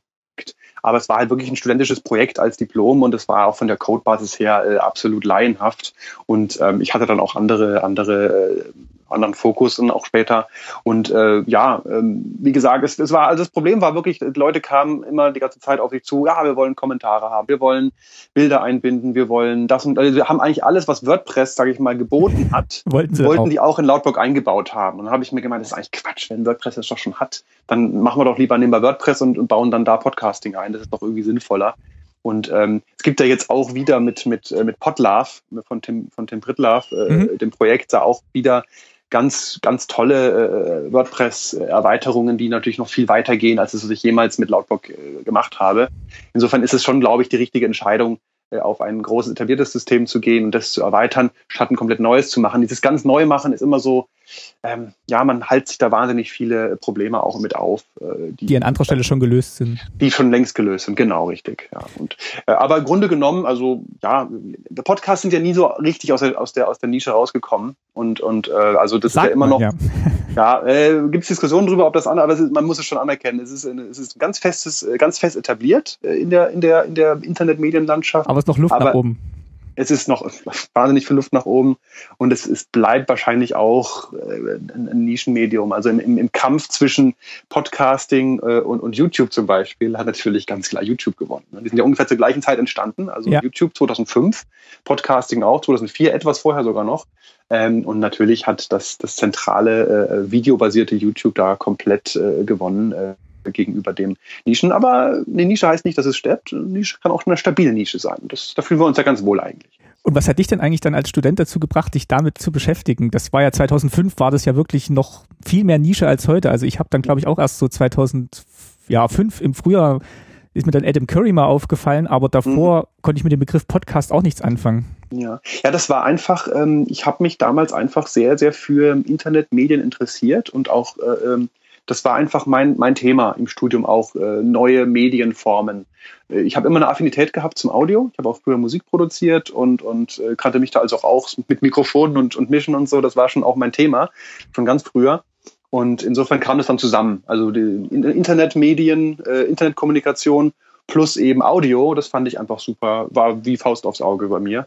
Und dann habe ich das weiter verfolgt, habe also ein bisschen so die frühe Podcaster-Szene ein bisschen begleitet, habe immer so kleine äh, Projekt-Podcasts gehabt, habe immer ein bisschen mitgeholfen, technisch äh, Software entwickelt, äh, auch immer zu Gast gewesen bei frühen Podcasts und so und war auch in diesem Podcaster-Verband drin. Also ich habe da so ein bisschen mitgemischt die ersten zwei, drei Jahre äh, von, von, der, von der Podcaster-Szene, ähm, aber habe ich dann so ein bisschen dann davon äh, verabschiedet, bin jetzt eigentlich nur noch äh, glühender Konsument. Ähm, und ab und zu mal eben zu Gast, wie jetzt beispielsweise bei dir oder bei Bits und so oder, oder ähm, beim Tim Prittlaff bei seinem Technik-Podcast irgendwie. Genau.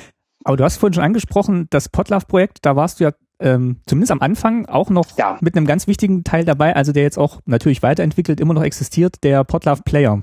Genau, da habe ich die, die, die, die ähm, das Fundament geschaffen, beziehungsweise nein, ich habe das Fundament eigentlich geklaut von einem äh, äh, ähm, von dem von dem ähm, Media Player JS, äh, Media Element JS äh, vom, vom John Dyer, also ein, ein äh, Audio HTML5 Audio Player, ähm, den wir dann quasi gepimpt haben und äh, in WordPress integriert haben und mit äh, ein paar Zusatzfunktionen versehen haben.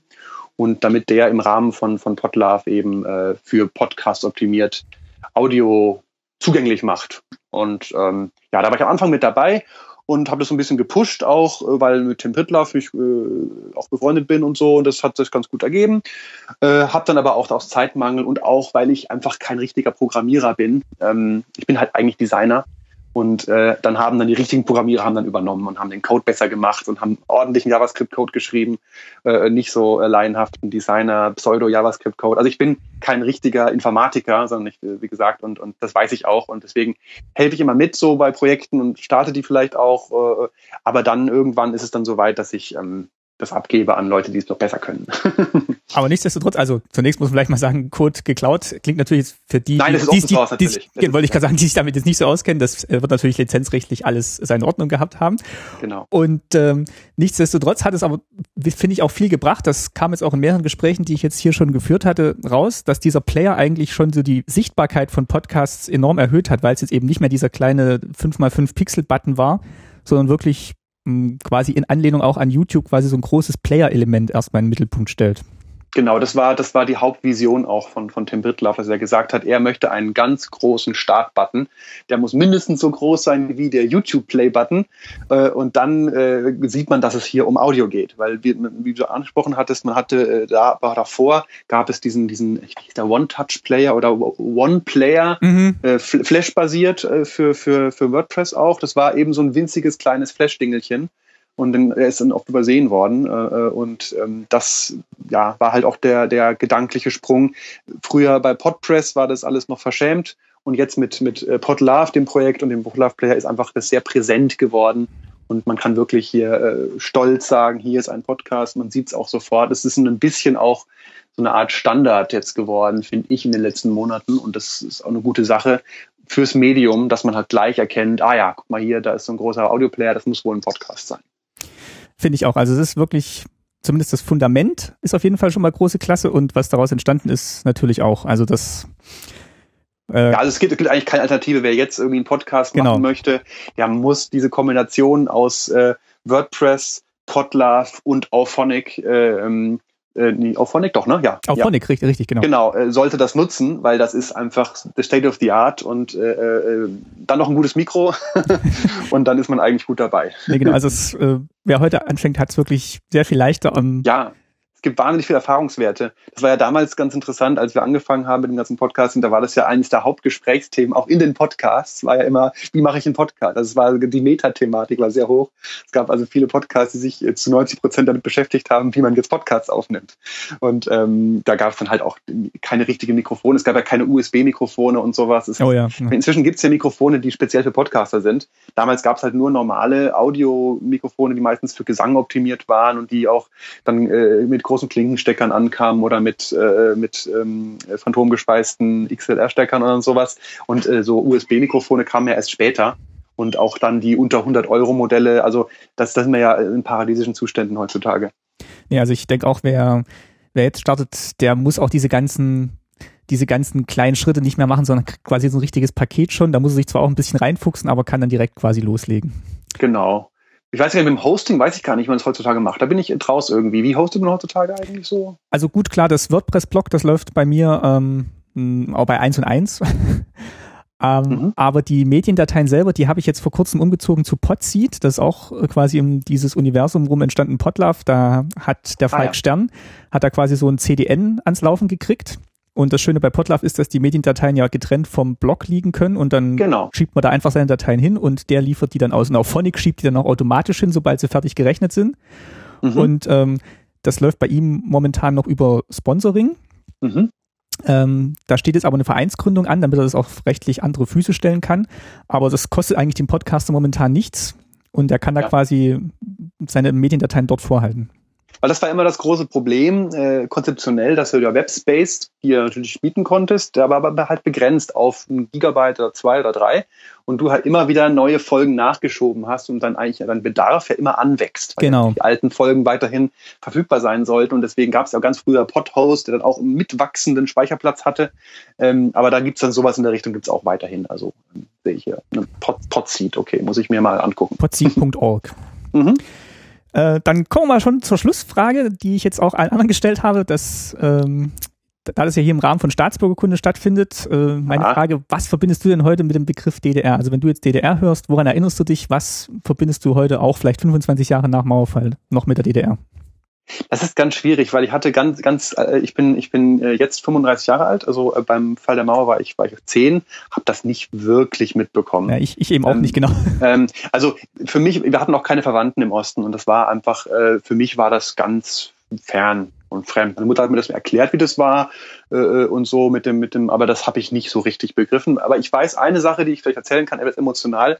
Ähm, ähm, ich bin, wenn ich die Bilder sehe vom Mauerfall, dann kriege ich immer äh, ganz, bin ich ganz nah am Wasser gebaut. Da kriege ich immer Tränen in den Augen und muss schlucken, wie die Leute mit ihren lustigen Frisuren und den Trabis da die Mauer erklimmen und da äh, sich begrüßen und sich freuen.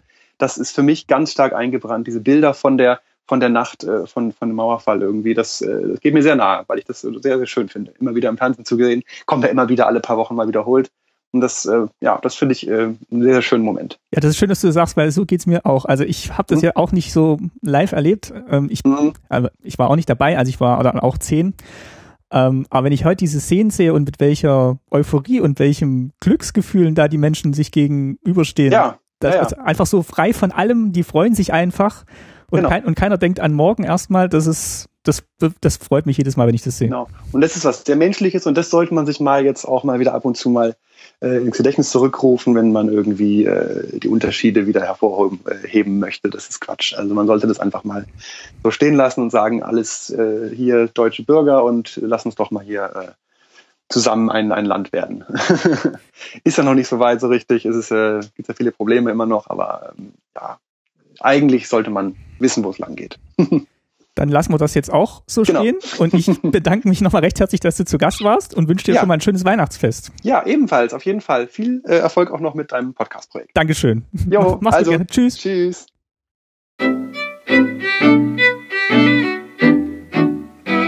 Ich begrüße am Telefon Christian Bettnarek. Hallo Christian. Hallo Martin, grüß dich. Du machst eine Website, betreust eine Website, die nennt sich die Hörsuppe. Vielleicht erklärst du noch mal ganz kurz, was die Hörsuppe ist. Oh je, jetzt muss ich mir schon wieder eine neue Geschichte einfallen lassen, weil ich erzähle, glaube ich, jedes Mal irgendwas anderes. Ähm, vielleicht nehme ich Standardantwort 17b.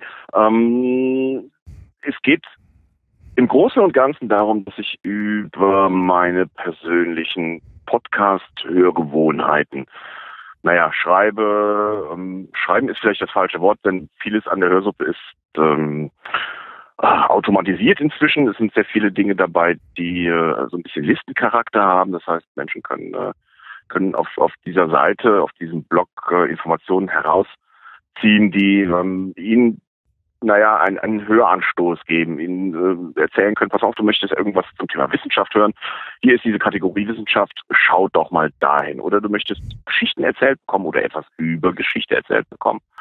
Dann äh, greift auch mal hierzu zum Beispiel äh, in der Staatsbürgerkunde, weil da geht es letztendlich um Geschichte oder um Geschichten, die erzählt werden wollen. Und ähm, ja, es, äh, der, das ist der eine Teil, der eine Teil, also der darüber redet, was was äh, man sich so in den Podcatcher packen kann, in das Internetabspielgerät. Der andere Teil, der berichtet ein bisschen darüber, was denn ähm, über diese kleine, aber sehr feine Szene an Live-Podcastern ähm, zu erzählen wäre, nämlich äh, Menschen, die sich, während sie einen Podcast aufzeichnen, das muss man ja tun, wie du gerade auch jetzt hier mit mir, ähm, tun das aber dann ähm, vor Publikum, vor Internetpublikum, das dann live dazugeschaltet ist, also beim, beim, beim Mitschneiden hören kann. Und ähm, die Rohfassung im Grunde präsentiert bekommt. Das sind so die zwei Dinge, die in diesem Blog stattfinden. Ein paar Kleinigkeiten natürlich drumherum, wie zum Beispiel Kalender oder äh, Listen, die man abrufen kann. Ein paar technische Dinge, die aber vermutlich die meisten Menschen gar nicht interessiert, die, die nur hören wollen. Ja. Das heißt, du bist so quasi die Programmzeitschrift für die deutschsprachige Podcast-Szene. Ja, ja, eine der ersten Blogs, die ähm, darüber geschrieben haben, was ich so tue, haben mich tatsächlich gehört zu des Podcasts genannt. Ich weiß bis heute nicht, ob das, ob das gut oder schlecht ist, aber ich nehme das also hin und finde das eigentlich ganz witzig, obwohl ich mein ganzes Leben die dazu nicht gelesen habe. Ja. Weswegen ich dich eingeladen habe, ist, du warst einer der ersten, die über Staatsbürgerkunde berichtet haben. Also relativ am Anfang, dritte oder vierte Folge, glaube ich, ähm, mhm. sind wir bei dir aufgetaucht und ich meine, das hat auch ganz, ganz enorm dazu beigetragen, dass viele Leute von Staatsbürgerkunde erfahren haben. Wie, ähm, wie bist du denn auf Staatsbürgerkunde aufmerksam geworden? Ich kann es dir ehrlich gesagt nicht mehr sagen. Das ist ja nun schon äh, gefühlt fünf Jahre her, obwohl es vermutlich irgendwann 2012 war. Nicht, nicht äh, ganz falsch liege. Ja. Ähm, äh, ich vermute jetzt einfach mal, dass es Twitter war. Das ist einer meiner wichtigsten Quellen, auch äh, wenn man das so gar nicht ahnen mag, weil weil auf Twitter ja scheint immer nur ähm, kundgetan wird, was man gerade am Essen ist. Aber ich tippe mal drauf, ich bin, bin, bin bei Twitter drüber gestolpert, weil irgendwer irgendwie reingeschrieben hat, ich höre gerade das und das gefällt mir gut. Das ist ähm, tatsächlich eine der wichtigsten Quellen, denn gerade der Twitter-Account der Hörsub ist ein bisschen darauf zugeschnitten, Menschen zu folgen und auch Podcasts zu folgen, die äh, zu diesem Thema was zu sagen haben. Ich glaube, das kam daher. Ich bin mir nicht ganz sicher, ob nicht sogar der Tim der Herr Pritlove dran schuld war. Das ist jetzt aber auch nur eine uh. Vermutung, die äh, so eine Wahrscheinlichkeit von 30 Prozent hat, das hat, das stimmt. Ich bin mir nicht sicher. Ich glaube, aber das war so. Ich meine, ich kann es sein, dass irgendwie über die Seefahrergeschichten, das war, glaube ich, so der Einstieg bei dir damals in dem Artikel, dass du gesagt hast, es müsste mehr so Podcasts wie die Seefahrergeschichten geben. Und ja. ähm, ich glaube, da hast du ja, dann so den Bogen zum Geschichtspodcast gemacht, so ein bisschen, oder so Zeitzeugen-Podcast. Also das, den Artikel mit den, mit den Seefahrergeschichten erinnere ich mich sehr gut dran, weil ähm, der, hat mir, das war so, ein, so eine Herzensangelegenheit, diesen Artikel zu schreiben, um es nochmal kurz äh, für diejenigen, die den nicht gelesen haben, nochmal kurz zusammenzufassen. Ich finde Podcasts, Podcasts haben ein, ein unglaublich großes Potenzial, ähm, Oral History zu äh, konservieren, also äh, mündlich wiedergegebene Geschichte ähm, zu konservieren. Die Seefahrergeschichten, das ist vom Herrn Breit Breitbach, Breitenbach, mein Gott, ich muss vorsichtig sein. Ich kenne viele Breitbachs und sehr viele Breitenbachs, ich bringe das gerne mal durcheinander. Der seinen Schwiegervater erzählen lässt, wie denn seine Zeit zur See in den 50er und 60er Jahren war.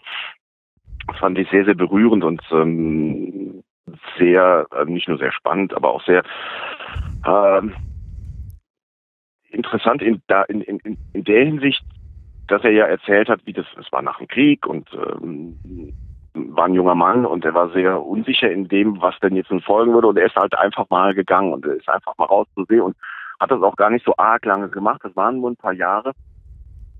Aber dieses Loslassen ähm, aus den, aus den, aus den heimatlichen oder elterlichen oder familiären Strukturen, was man sich ja heute so kaum noch vorstellen kann, ja. Ähm, man ist da so schnell eingebettet. Man, man kommt zur Welt, man geht zur Kindergarten, Schule, ähm, dann ist spätestens im zehnten Schuljahr schon klar, was man hinterher machen wird. Und man wird ja immer irgendwie in der Nähe seiner Eltern verbringen und wenn es nur im selben Land ist, ähm, dieses Loslassen, dieses Rausgehen, weil alles, was ähm, um einen herum passiert, so, so unsicher ist und so unklar ist, wie nach dem Weltkrieg, nach dem Zweiten, und dann raus zur See zu fahren, das hat mich sehr, sehr berührt. Und dann dieses ähm, Konservieren dieser Information, dieses, dieses, dieses äh, dieses Gefühls, das finde ich oder fand ich sehr, sehr wichtig. Ich habe dann in der Folge selber verpasst, so etwas zu machen mit meiner äh, Tante, die letzte und älteste Überlebende meiner Familie, die noch mhm. erzählen könnte, wo meine Familie herkommt. Das fehlt mir jetzt so ein bisschen. Ich habe das äh, zwar propagiert, aber habe selber nicht auf die Reihe gekriegt. Das ärgert mich dann auch. Und ähm, über den Dreh kam ich dann natürlich zum Geschichten erzählen. Also erzählt und, und, und konserviert doch mal, was eure Geschichte ist oder was die Geschichte eurer Vorfahren ist, wenn sie denn noch leben. Den schnappt euch ein Mikrofon und befragt diese Menschen, denn das ist ähm, Gold wert. Und äh, im Podcast kann man dann nun mal nicht nur das, das schriftlich fixieren, weil schriftlich fixieren bedeutet auch immer Worte zu finden, die äh, gut geschrieben und gut gelesen werden können. Das ist beim Podcast nicht nötig. Man kann halt schlicht und ergreifend schwätzen, wie einem der Mund gewachsen ist und bringt trotz allem durch seine Stimme und durch seine Ausdrucksweise und durch seine Stimmung äh, mit, wie denn das Gefühl über dasjenige ist, worüber man erzählt, ob es positiv, negativ ist. Da muss man keine Worte für finden, sondern man spricht einfach. Und das hört der Mensch gegenüber. Und das ist halt das Schöne, um mal von den Geschichten wegzukommen. Generell am Podcast, man, man hört einem Menschen zu und man hört ihn ja an, ob er welche Gefühle er in eine bestimmte Geschichte reinlegt. Und äh, ja, ähm, das geht natürlich auch bei den äh, bei den Geschichten, die, die du erzählst, die du und deine Familie erzählen in der Staatsbürgerkunde. Nee, ähm, das machen wir auch wirklich gerne und ähm, es ist auch, wie du sagst, einerseits natürlich eine schöne Dokumentation von der eigenen Familiengeschichte und andererseits natürlich auch, ja, wenn man mit, mit Gästen aha. spricht, lernt man auch ganz viel über die DDR, die ich jetzt auch nicht so kennengelernt habe, weil ich da noch ziemlich jung war. Und schön ist auch, dass ihr ja gar nicht den Anspruch erhebt, ähm, das Ganze objektiv aufzuschreiben. Ne? Wenn man, wenn man Geschichte aufschreiben möchte, dann ist man ja dann schnell versucht, oder wenn es ins Historische geht, versucht man irgendwie objektiv zu sein, weil man irgendwelchen wissenschaftlichen Ansprüchen genügen möchte. Man möchte etwas schreiben, was wo, wo niemand hinterher drüber reden sagen kann, ja, äh, ist das selber in der SED gewesen oder irgendwie so ein Quatsch oder ne? sondern schlicht und ergreifend wiedergeben, wie man es selber gesehen hat. Im Podcasten, Podcasting würde auch niemand, glaube ich, auf die Idee kommen und sagen, ja, ihr seid doch hier subjektiv, ihr wart doch Lehrer, ihr wart ja selbst im System, bla bla bla bla. Nein, es ist einfach wiedergegeben, mündlich, die eigene Erinnerung die durchaus auch mal nicht stimmen muss, ne, weil über die Jahrzehnte verändern sich Dinge im eigenen Kopf, die Wahrnehmung für die Vergangenheit verändert sich. Aber das ähm, würde, glaube ich, in einem Podcast euch niemand vorwerfen, oder? Ah, wobei, also es gibt schon, es gibt schon so Stimmen, die auch noch manchmal darauf hinweisen, dass man ja doch vielleicht auch noch mal eine andere Meinung dazu hören sollte oder dass man manches auch noch mal differenzierter betrachten sollte. Aber das versuche ich dann halt über verschiedene Gesprächspartner, die dann halt auch von verschiedenen Seiten vielleicht ein Thema nochmal beleuchten können. Aber Eben. ist trotzdem schon mal so, ja auch. genauso Feedback ähm, ist schon da, dass dann auch sagt, da müsste man vielleicht nochmal kritischer nachhaken bei manchen Stellen. Okay. Ja, gut, ist ja auch durchaus valide. Würde ich also auch niemandem, würde ich ja auch niemandem ähm, den Mund verbieten wollen, selbst als als, als Podcaster. Nur ähm, ich, ich würde ich würde bei einem Podcast eine ganz andere, eine ganz andere Maßlatte ansetzen, was äh, die Subjektivität und Objektivität angeht. Und natürlich ihr habt ihr die wunderbare Möglichkeit, andere Menschen einzuladen. Also sollte jemand eine andere Meinung haben und kann die äh, vernünftig vertreten, na, hier ist das Mikrofon, mach mal.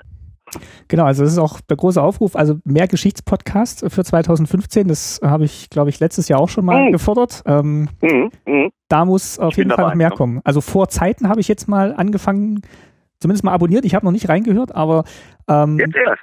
Ja, ja, also es äh, tut mir auch furchtbar leid. Ähm, Martin, das, ähm, Martin, Martin, Martin. Es tut mir furchtbar leid, aber das höre ich jetzt über die Weihnachtspause nach.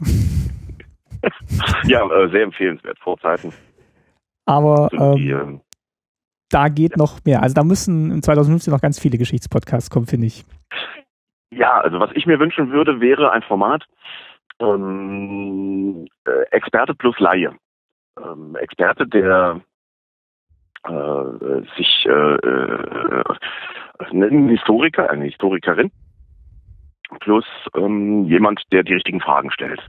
Also es, es tut mir leid, wenn ich jetzt mal wieder diese Kombination oder wenn ich diesen Menschen, wenn ich diesen äh, wichtigen Podcast-Menschen erwähne, so, so wie der Holgi sehr viele Dinge tut. Ne? Mhm. Er als als äh, Laie mit mit aber den äh, meistens richtigen Fragen auf der Zunge und ein Experte, der diese Fragen zu beantworten versteht oder eine Expertin, um Himmels Willen. Ähm, das wäre genau das, was ich mir wünschen würde. Jemand, der, ähm, der ein Interviewformat führt, ähm, immer schön an, aufgezogen an einer, einer Perlenschnur. Ich fange unten an, irgendwo, naja, irgendwo halt. Äh, lass es, lass es am Zweistrom lang sein, fangen wir an und bewegen uns in Richtung ähm, Gegenwart. Das wäre genau das Richtige. Also ihr habt es gehört. Macht mal. Macht mal, sonst äh, mach ich's. Du machst? Ich habe gesagt, wenn es jetzt keiner macht, dann äh, gucken wir mal, was, was wir 2015 dann noch hinkriegen. Und äh, welchen, welchen Part würdest du übernehmen? Den des Fragestellers oder des Historikers? Ähm, ich würde tatsächlich den des Fragestellers übernehmen, wobei ich ähm, mich sehr für Geschichte interessiere. Also das war auch in der Schule eins meiner Lieblingsfächer. Ich habe das dann auch als Leistungskurs gemacht. Ähm, das wow. hat, mich, hat mich eigentlich immer fasziniert. Es war auch ein schöner, war ein schöner kleiner Leistungskurs mit zehn Leuten nur, aber das war, das war schön. Das hat echt Spaß gemacht. Bin neidisch. Hätte ich gerne gemacht. Ähm, gab es bei uns aber nicht. Ich musste, äh, bei, bei, uns gab es Gemeinschaftskunde. Ähm, Gemeinschaftskunde was bestand aus, äh, aus Sozialkunde, Erdkunde und Geschichte und das wurde dann so, ich, das war auch einer meiner Leistungskurse, aber im Wesentlichen war das Sozialkunde als äh, Hauptfach. Und äh, da gab es dann als Nebenfach gab es dann gab es dann Geschichte und äh, Erdkunde, allerdings Geschichte irgendwie sollte in den drei Jahren Oberstufe ähm, anderthalb Jahre stattfinden. Es hat de facto ein halbes Jahr stattgefunden wegen ja, Lehrermangels oder sowas. Oh, das ist schade. Das schon 1992 oder 1990. Ja, ja, es hat mir auch sehr gefehlt und wenn, wenn wir dann Geschichte hatten, waren die Lehrer äh, Mist. Nee, da hatte ich echt, da hatte ich echt Glück und wir haben auch ja, viele Exkursionen gemacht, denn äh, unser Motto war, Geschichte gibt's überall und da kann man natürlich äh, jede Klassenfahrt damit äh, rechtfertigen. Ja, sicher. Ja, natürlich. Ähm, zum Abschluss würde ich dich natürlich auch gerne noch fragen wollen, was verbindest du denn mit der DDR? Ähm, wenn du heute DDR hörst, was schießt dir da sofort in den Kopf, beziehungsweise oh. woran erinnerst du dich dann? Oh, oh, oh. Das ist, ähm, das ist, das ist, das ist eine gute Frage. Die kann ich auch gut beantworten. Ähm, ich war 1989 im September auf Klassenfahrt äh, in Berlin. Mit dem Sozialkunde-Standkurs. Das wurde damals noch äh, vom Bund gefördert, wenn man mit dem Sozialkunde-Stammkurs Klassenkarten dahin machte. Also man kam, kam noch extra Kohle drauf, musste dafür im Gegenzug äh, allerdings auch äh, Unterricht daneben vor Ort so ein bisschen. Es war nicht viel, irgendwie so ein, so, so ein, ein Vormittag von drei Tagen. Und ähm, während diesen Auf, dieses Aufenthalts sind wir tatsächlich dann auch nochmal für einen Nachmittag rüber nach rüber nach Ostberlin, also durch die Grenzanlagen. Mhm äh, mit, mit, mit Geld tauscht. 20, 25 Mark mussten ja getauscht werden. Dann haben wir auch äh, entsprechendes Geld natürlich drüben ausgegeben. Was habe ich da drüben gekauft? Ähm, eine Schachtel Zigaretten und oder auch zwei, ich weiß es gar nicht mehr. Und äh, eine Partitur, nämlich von Beethovens Fünfter, beziehungsweise äh, hey, Noten, 60 ja. E-Moll oder so, ja. Ähm, also was ich tatsächlich mit der DDR verbinde, sind, sind Partituren. Ich glaube, da bin ich nicht der Einzige dieser Welt, der das tut. Äh, die gab es glaube ich, äh, für schmales Geld an allen Ecken ja. kaufen, hatte ich so den Eindruck. Ähm, und was ich noch damit verbinde, ist tatsächlich, also dann mit, mit, mit diesem Aufenthalt in Berlin Ost und Berlin West, äh, da habe ich damals meine Freundin kennengelernt. Also der bin ich jetzt nicht Vater, das war damals nur eine Freundin für ein Jahr lang. Und da habe ich tatsächlich in Berlin meine Freundin kennengelernt. Und äh, äh, dafür bin ich relativ viel mit. Also nicht nur mit dieser Freundin, sondern mit diesem Berlin-Aufenthalt. Das war sehr beeindruckend für mich als äh, damals 17-Jährigen. Und äh, noch viel beeindruckender war für mich, dass ich dann irgendwann, nicht irgendwann, am 9. November 1989 äh, bei den Hausaufgaben saß. Ich erinnere mich noch ziemlich genau daran. Hörte Radio, weil ich äh, damals gerne Radio gehört habe. Als Podcast gegeben hätte ich vermutlich irgendeinen Podcast gehört. Und äh, hörte am Radio mit, wie dann die Mauer äh, in sich zusammenfiel. Ähm, und musste die ganze Zeit denken, verdammt nochmal, vor ein paar Wochen warst du da noch da. Ja, das war schon, boah, das war sehr beeindruckend. Also das, äh, wow, das äh, ist tatsächlich auch ein, so, so ein Gänsehautmoment, den ich auch heute noch teilen kann, weil ich genau weiß, wie das war und das, wo ich noch die letzte Gelegenheit hatte, mir dieses oder zumindest aus Berlin mal anzuschauen. Ja, also, aber diesen ich war Moment, vorher nie da und ja. Bitte? Aber diesen Moment, äh, der am, am 9. November, den konnte ich leider nicht miterleben. Das, da beneide ich ja wirklich alle drum, die da das ja wirklich, die dann schon älter waren und das auch so einordnen konnten, was da passiert ist. Ja. Nee, stopp, das habe ich jetzt falsch verstanden. Du konntest den nicht miterleben? Ähm, ich konnte, also nicht, nicht bewusst, also ich war da äh, zehn, äh, äh, elf Jahre alt und war wahrscheinlich schon im Bett und alle, die dann schon ein bisschen älter waren und dann so. wirklich auch ein, einschätzen konnten, was da passiert ist, das, ähm, Ja, Entschuldigung, du bist ja noch so ein junger Kerl. ja, ich ganz, ach Güte. Äh, wieso, was, was, warst du in der Narkose während der OP? Was war los? genau, Um die Wände Willen, Ja, verschlafen. natürlich. Das war gut bei Lenin. Du bist ja, du bist ja so ein junger Kerl. Ja, gut, wobei 10, 11, ja.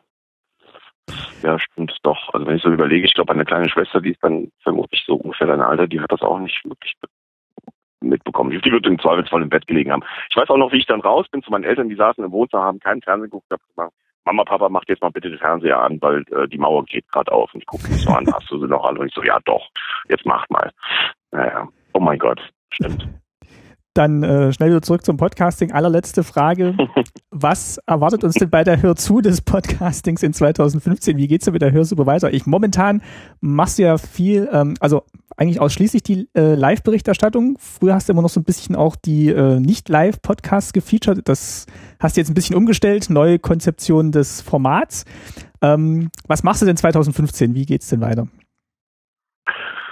2015, ähm, ohne zu sehr in die Details gehen zu wollen, ähm, wird 2015 ganz bestimmt etwas passieren. Ich habe ähm, ich habe so ein bisschen, also nee, an sich von vorne an. Im Mai 2014 gab es den Relaunch der Hörsuppe. Ich hatte ja ähm, das erste Block, äh, den ersten Block ähm, aus, aus der hohlen Hand geschüttelt. Das war ja ganz ursprünglich, ganz, ganz, ganz, ganz, ganz am Anfang war das ein Witz. Das war ein, das war ein Satireprojekt. Ich wollte mich so ein bisschen über Berliner Podcast lustig machen, habe dann so zwei, drei Artikel geschrieben und musste feststellen, dass irgendwie Leute das interessiert und witzig fanden. Und ähm, die Gestaltung des Blogs orientierte sich so ein bisschen an irgendwas Boulevardeskem. Das sah fürchterlich aus. Die Leute hatten sich zwar daran gewöhnt, dass das so aussah. Es gab eine Menge Leute, die das eigentlich ganz hübsch fanden. Ähm, aber wie das so ist, irgendwann geht es einem dann auf den Nerv und deshalb muss ich das ein bisschen neu machen, neu gestalten. Und bei der Neugestaltung ist mir aufgefallen, dass sich zwei Aspekte der Hörsuppe diametral widersprechen, nämlich einmal der technische Aspekt, der Aspekt äh, Kalender-Feeds, ähm, Podcast-Feeds. Ähm, ich habe auch noch eine API, ein, eine, eine Schnittstelle, mit der man ähm, alle Daten der Hörsuppe, alle Daten der Podcasts in der Hörsuppe abfragen kann. Das ist alles sehr, sehr fürchterlich technisch und interessiert die meisten Menschen nicht, aber es ist ein wichtiges Standbein dieses Projektes. Dieser technische Teil widerspricht in der Gestaltung dem publizistischen Teil der Hörsuppe, nämlich da, wo ich dann auch mal schreibe und wo ich über Podcasts erzähle, schreibe, ähm, wo Artikel drin stehen, wo ich ähm, alle möglichen Themen anschreibe, die diesen Aspekt Podcasting beleuchten sollen. Ähm, das widerspricht sich in der Gestaltung, das habe ich nicht hinbekommen, das Ganze ähm, unter einen Hut zu bekommen. Und deshalb möchte ich in 2015 beide Teile voneinander trennen. Es wird ähm, weiterhin natürlich die Hörsuppe geben, die das äh, technische Dach der ganzen Geschichte darstellen soll. Das Verzeichnis wird sozusagen. Ja, gen- genau, nennen wir es mal das Verzeichnis. Du hast recht. Ich mag es eigentlich nicht, ähm, das als Verzeichnis, das ist doch das Verzeichnis der Hörsuppe. Das ist natürlich kein Es ist natürlich mehr, aber Podcast-Verzeichnis im Sinne von iTunes. Das will und kann ich nicht leisten. Das soll weiterhin Apple machen. das redaktionell ja gepflegte Verzeichnis. Bitte, das habe ich nicht verstanden. Das redaktionell gepflegte Verzeichnis. Genau, richtig. So, das ist der eine Teil. Der andere Teil, der publizistische, also das klingt sehr hochgestochen, aber da, wo ich schreibe, das möchte ich, dass es anders aussieht, wie aktuell irgendwie ein Verzeichnis aussehen kann oder wie die, wie Hörsuppe das als Blog leisten kann. Ähm, Das werde ich voneinander trennen. Das wird auch ein bisschen anders heißen, wird aber ähm, natürlich immer noch von mir gepflegt und geschrieben und gemacht werden und von vielleicht auch zwei, drei anderen Menschen, die mir dabei äh, helfen. Das wird ausgegliedert, das wird ähm, ein eigener Teil werden. Und äh, das steht 2015 an und ich möchte, dass das, äh, ähm, sagen wir mal, im, eigentlich sollte es im November fertig sein. ähm, da sind mir so ein paar Dinge dazwischen gekommen, wie zum Beispiel ein Wasserschaden in meinem Haus, der mich ja jetzt aus meinem Haus vertrieben hat. Ähm, deshalb verzögert sich das Ganze ein bisschen. Ich nehme mal an, ich werde vernünftig dran weiterarbeiten können, sobald ich wieder in meinem Häuschen bin. Und das wird irgendwann ab Februar sein. Ich nehme mal an, spätestens wenn der Frühling losgeht, ähm, möchte ich, dass das auf den Beinen ist. Und dann ähm, gibt es zwar nicht mehr Arbeit vor, äh, wie vorher, aber als vorher, aber ähm, sie wird ein bisschen anders heißen. Dann, Das für 2015. dann drücke ich dir da die Daumen und wenn ihr die jetzt zuhört, äh, auch auf der Suche seid nach neuem Podcast-Material, schaut ruhig mal bei der Hörsuppe vorbei, falls ihr sie noch nicht kennen solltet. Gibt's viel zu entdecken. Ja. Und ja, Christian, vielen Dank, dass du so kurzfristig dann doch noch zu Gast sein konntest, trotz Wasserschaden und Ausquartierung. Responsiv. Mich noch fragen. Und äh, ich wünsche euch, wünsche dir schöne Weihnachten. Ja, Martin, dir und deiner Familie auch schöne Feiertage, guten Rutsch. Dankeschön. Und äh, ein bisschen Schnee wäre jetzt auch ganz nett. Das stimmt. Und ja, guten Rutsch wünsche ich dir auch, weil du bist nicht auf dem Kongress. Allen anderen habe ich jetzt gesagt, bis zum Kongress. Nee, leider nicht. Aber du nimmst einen Gedanken und über die verschiedenen Netzwerke teil. Du hörst von uns. Eben. Fein, dann äh, schönen Gruß ans äh, Sendezentrum, gell? Ja, mach's gut, Christian. Tschüss. Mm, tschüss, Martin.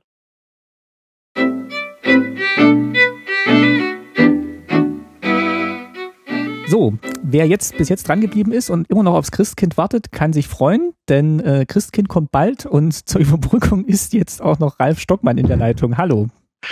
Äh, hi, grüß dich. Ein sehr unprofessioneller Ersatz für ein Christkind, fürchte ich. Ja, das ist ja die große Wir warten aufs Christkind, blickende die Kulissen Weihnachtssendung, die ich mir spontan noch ausgedacht habe. Und ähm, du bist jetzt auch einer der Gäste, die zum immensen Erfolg und fortwährendem Gelingen von Staatsbürgerkunde beitragen. Das ehrt mich sehr. Danke. Ähm, wer dich nicht kennt, du hast ein Projekt am Laufen, neben deinen Podcasts, die in teilweise in der Neuausrichtung sind, und dieses Projekt heißt Ultraschall. Mhm. Das hat mal begonnen, indem du vorgestellt hast, wie man denn so Sachen verkabelt, wie man Reaper benutzt, bis du dann gedacht hast, da kann man das alles doch auch besser machen und deine eigene Distribution von Reaper ja nicht äh, gebaut hast, aber zumindest ein, ja, eine schöne Oberfläche für Reaper, das Aufnahmeprogramm, das viele Podcaster nutzen. Mhm, genau. Ich habe da zum ersten Mal von dem Max äh, Winde gehört, äh, von 343 Max, äh, jetzt bei Fa unser Mann bei Facebook und hatte vorher eigentlich GarageBand, also das die Aufnahmesoftware, die bei Apple mitgeliefert ist ähm, bisher immer nur genutzt. Oh, jetzt kommt meine Katze und schnurrt ins Mikrofon, aber das macht die Sache nur noch authentischer. Ah, das Chill an Weihnachten. Ja, genau, die Weihnachtskatze. Hörst du, Patty, du bist eine Weihnachtskatze. Ähm, und äh, hatte damit eigentlich auch gefühlt sogar keine Schmerzen. Und dann ähm, meinte der Max irgendwann mal in irgendeinem Podcast, hm, hier Reaper, gute Software, sollte man sich angucken. Dann habe ich mir das mal angeschaut und habe dann gleich gesehen, dass es von den Leuten ist, die damals Winamp auf dem PC gemacht hatten. Ich weiß nicht, kennst du das noch? Winamp, ja. die Software? Ja, da konnte man mit ganz kleiner Schrift ganz viele verschiedene bunte Farben einstellen. Ja, genau, so ungefähr war das. Ähm, also auf jeden Fall jeder, der damals unter Windows unterwegs war, also weiß ich nicht jetzt äh, so äh, frühe 2000er und irgendwie MP3s abgespielt hat, der hatte noch. Ja, bis, bis heute wahrscheinlich noch irgendwie populär. Der äh, hat da Winamp genommen und da dachte ich, okay, äh, wenn das die Jungs sind, dann äh, kann das so schlecht nicht sein und habe mir das dann angeschaut und es war halt wirklich äh, rattenschnell und sehr stabil, ist nie irgendwie abgestürzt und hatte einen ganzen Sack voll Features, die GarageBand alle nicht hatte und kostete auch wenig mit 40 Euro. Und ähm, dann habe ich angefangen, mich da ein bisschen zu professionalisieren. Und wie das immer bei diesen Projekten ist, äh, im Nachhinein sieht das immer alles wie so ein großer Masterplan aus.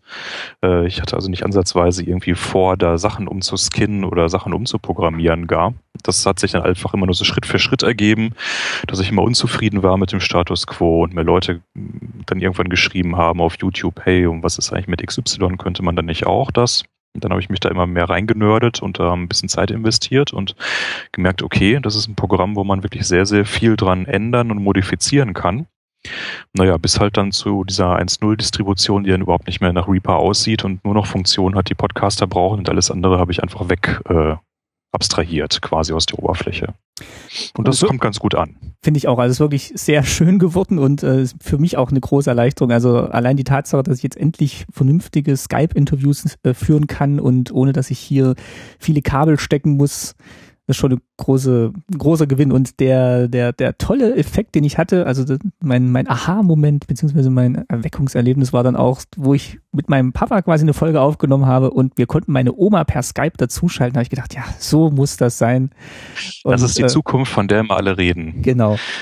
Ja, das mit Skype, das war einfach wirklich eine totale Seuche, weil es ist ja absurd, das ist ja Computeraudio. Ja, also Skype ist ja der Inbegriff dessen, was irgendwo digital durch die Luft und durch die Leitung da draußen fliegt. Und trotzdem hatte jeder von uns das Problem, dass dann so die letzte Meile äh, in die Podcast-Aufnahmesoftware dann über irgendein externes Gerät erfolgen muss. Also irgendwie ein iPad oder ein iPhone oder einen zweiten Rechner oder wie auch immer. Und dann werden Kabel gezogen in den Line-In rein und äh, um das Ganze irgendwie dann mehrspurig äh, eine Skype-Aufnahme aufnehmen zu können. Und äh, als ich das dann mal rausbekommen habe, dass man das auch wirklich alles im Rechner selber machen kann, das war schon ein schöner Moment. Aber wie jetzt gerade eben bei dir auch zur Sendungsvorbereitung, es ist schon auch immer noch ein ganz klein bisschen kompliziert. Ja. Also von dem Status quo, dass man sagt, so Rechner auf, Knopf drücken und alles ist sofort äh, prima. Dafür muss man muss immer noch ein bisschen denken, was route ich jetzt ein Audiosignal eigentlich wohin.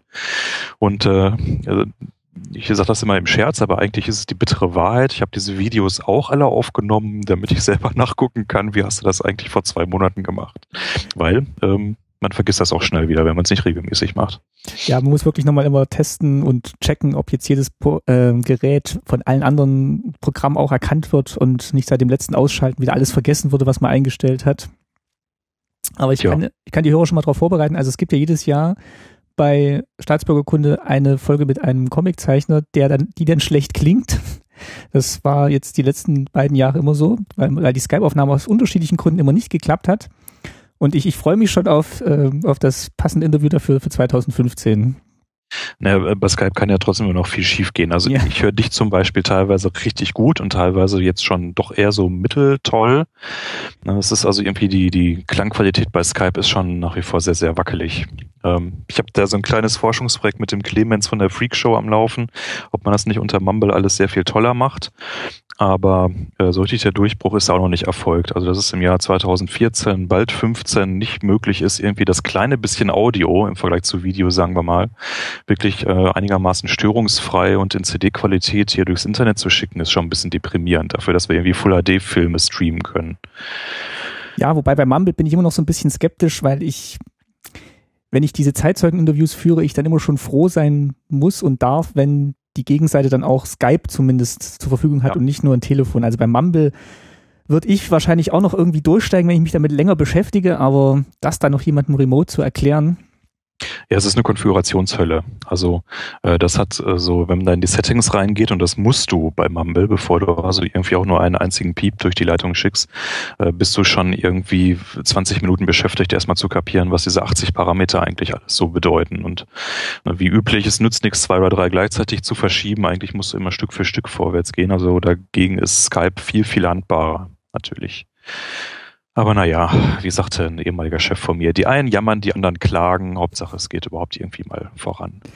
Was würdest du denn sagen, wie ist es denn für die Hörer vorangegangen, dass es Ultraschall jetzt gibt? Das kann natürlich dann immer nur der Podcaster selber beantworten, aber was würdest du jetzt sagen aus dem Feedback, was du bekommst?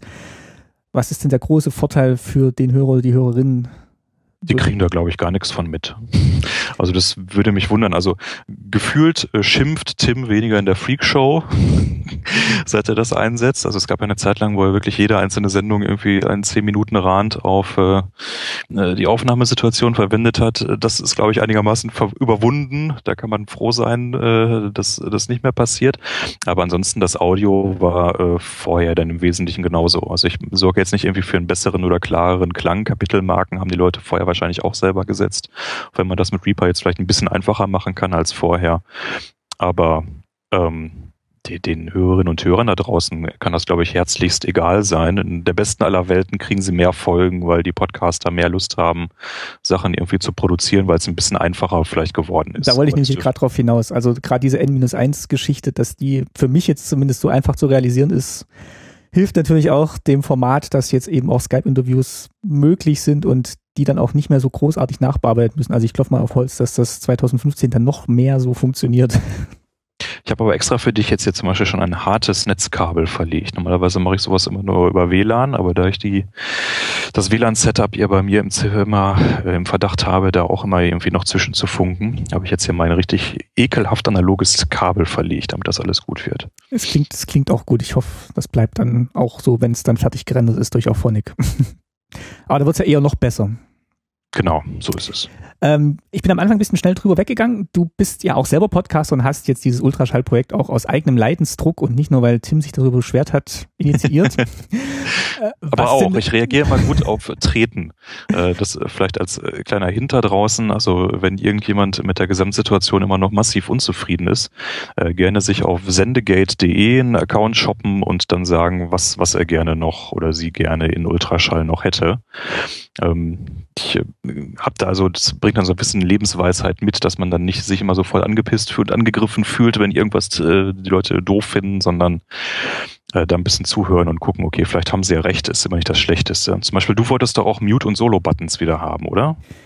Warst ähm, du einer aus der Fraktion? Nee, nee ich, ich bin eigentlich äh, nah, nahezu zufrieden. Mm, naja, auf jeden Fall, die, die gibt es in der nächsten Release jetzt, weil also etliche Leute gesagt haben, ja, deine Oberfläche ist zu reduziert, mach mal wieder ein paar Buttons rein. Ich arbeite jetzt, jetzt gibt's wieder ein paar Buttons.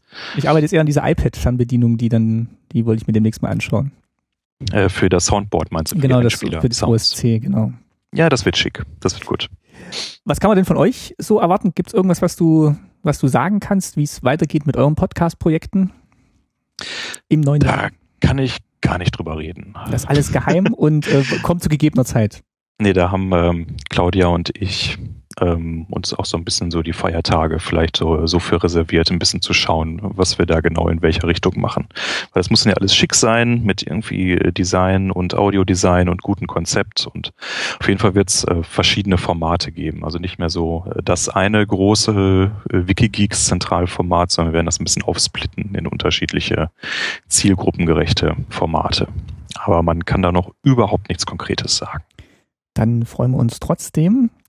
Und um den Bogen zum Thema des Podcasts zurückzuschlagen, kommt jetzt die obligatorische Frage zum Schluss, die ich allen anderen auch gestellt habe.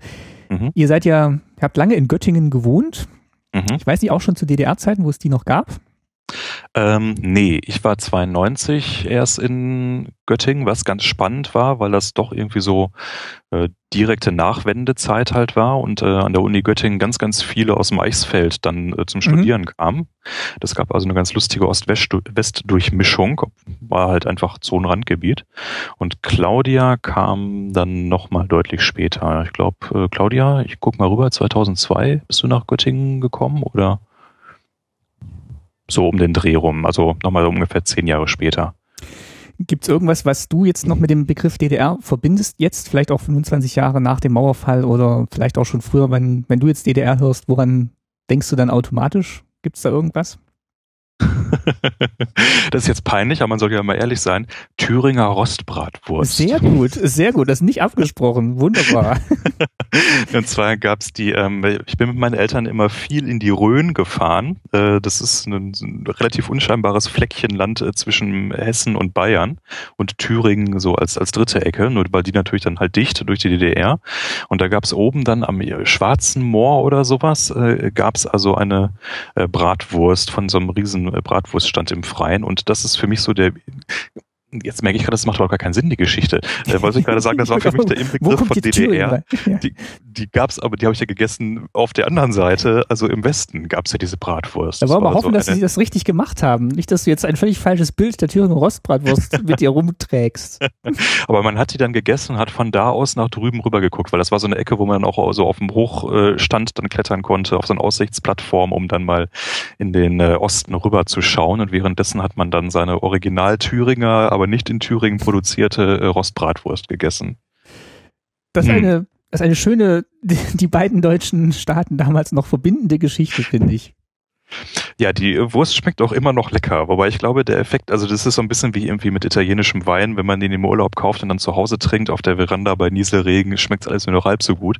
Ich glaube, so den Effekt hat es auch mit dieser Wurst, wenn man nicht mehr gleichzeitig in den äh, grauen Osten rüber gucken kann, äh, schmeckt das heutzutage, glaube ich, einfach nicht mehr. Nee, ich finde auch, die Thüringen Roste muss man in Thüringen vom Rost im Brötchen auf die Hand essen, hier gibt es auch einen Stand in Ludwigsburg äh, auf dem Markt mit Thüringer Würsten und da kann man dann auch, habe ich mir im Sommer auch welche geholt und hier gegrillt auf dem Elektrogrill, was schon mal ganz falsch ist, aber es schmeckt das dann auch gar nicht. Nee, es schmeckt aber auch dann trotzdem nicht so wie wenn man es in Thüringen direkt auf dem Markt irgendwo kauft. Äh, ich hatte sogar mal das Glück, im Eichsfeld dann bei so einer äh, Hausschlachtung äh, teilzunehmen, wo dann also wirklich so ein komplettes Schwein schon mal verwurstet und verarbeitet wird und äh, dann wirklich komplett frische Wurst dann da mal so auf dem Grill zu haben. Das ist natürlich auch eine feine Sache. Also Thüringen und Wurst, da lasse ich nichts drüber kommen. Die beste von Deutschland, eindeutig. Sehr gut. Wie gesagt, das ist nicht abgesprochen und freut mich zutiefst. Wurst kenne ich mich aus. Ich komme aus Ruhrpott. Da ist man automatisch Wurstexperte. Gut. Dann bedanke ich mich bei dir, Ralf, und wünsche ja. dir und euch schöne Weihnachten. Mhm. Und wir ja, sehen uns dann. den Hörerinnen und Hörern. Dankeschön. Und wir sehen uns spätestens dann auch auf dem Kongress. Genau, dem 31C3 in Hamburg. Kommt alle vorbei, es wird super. Ja. Mach's gut. Ciao. Bis dann. Tschüss.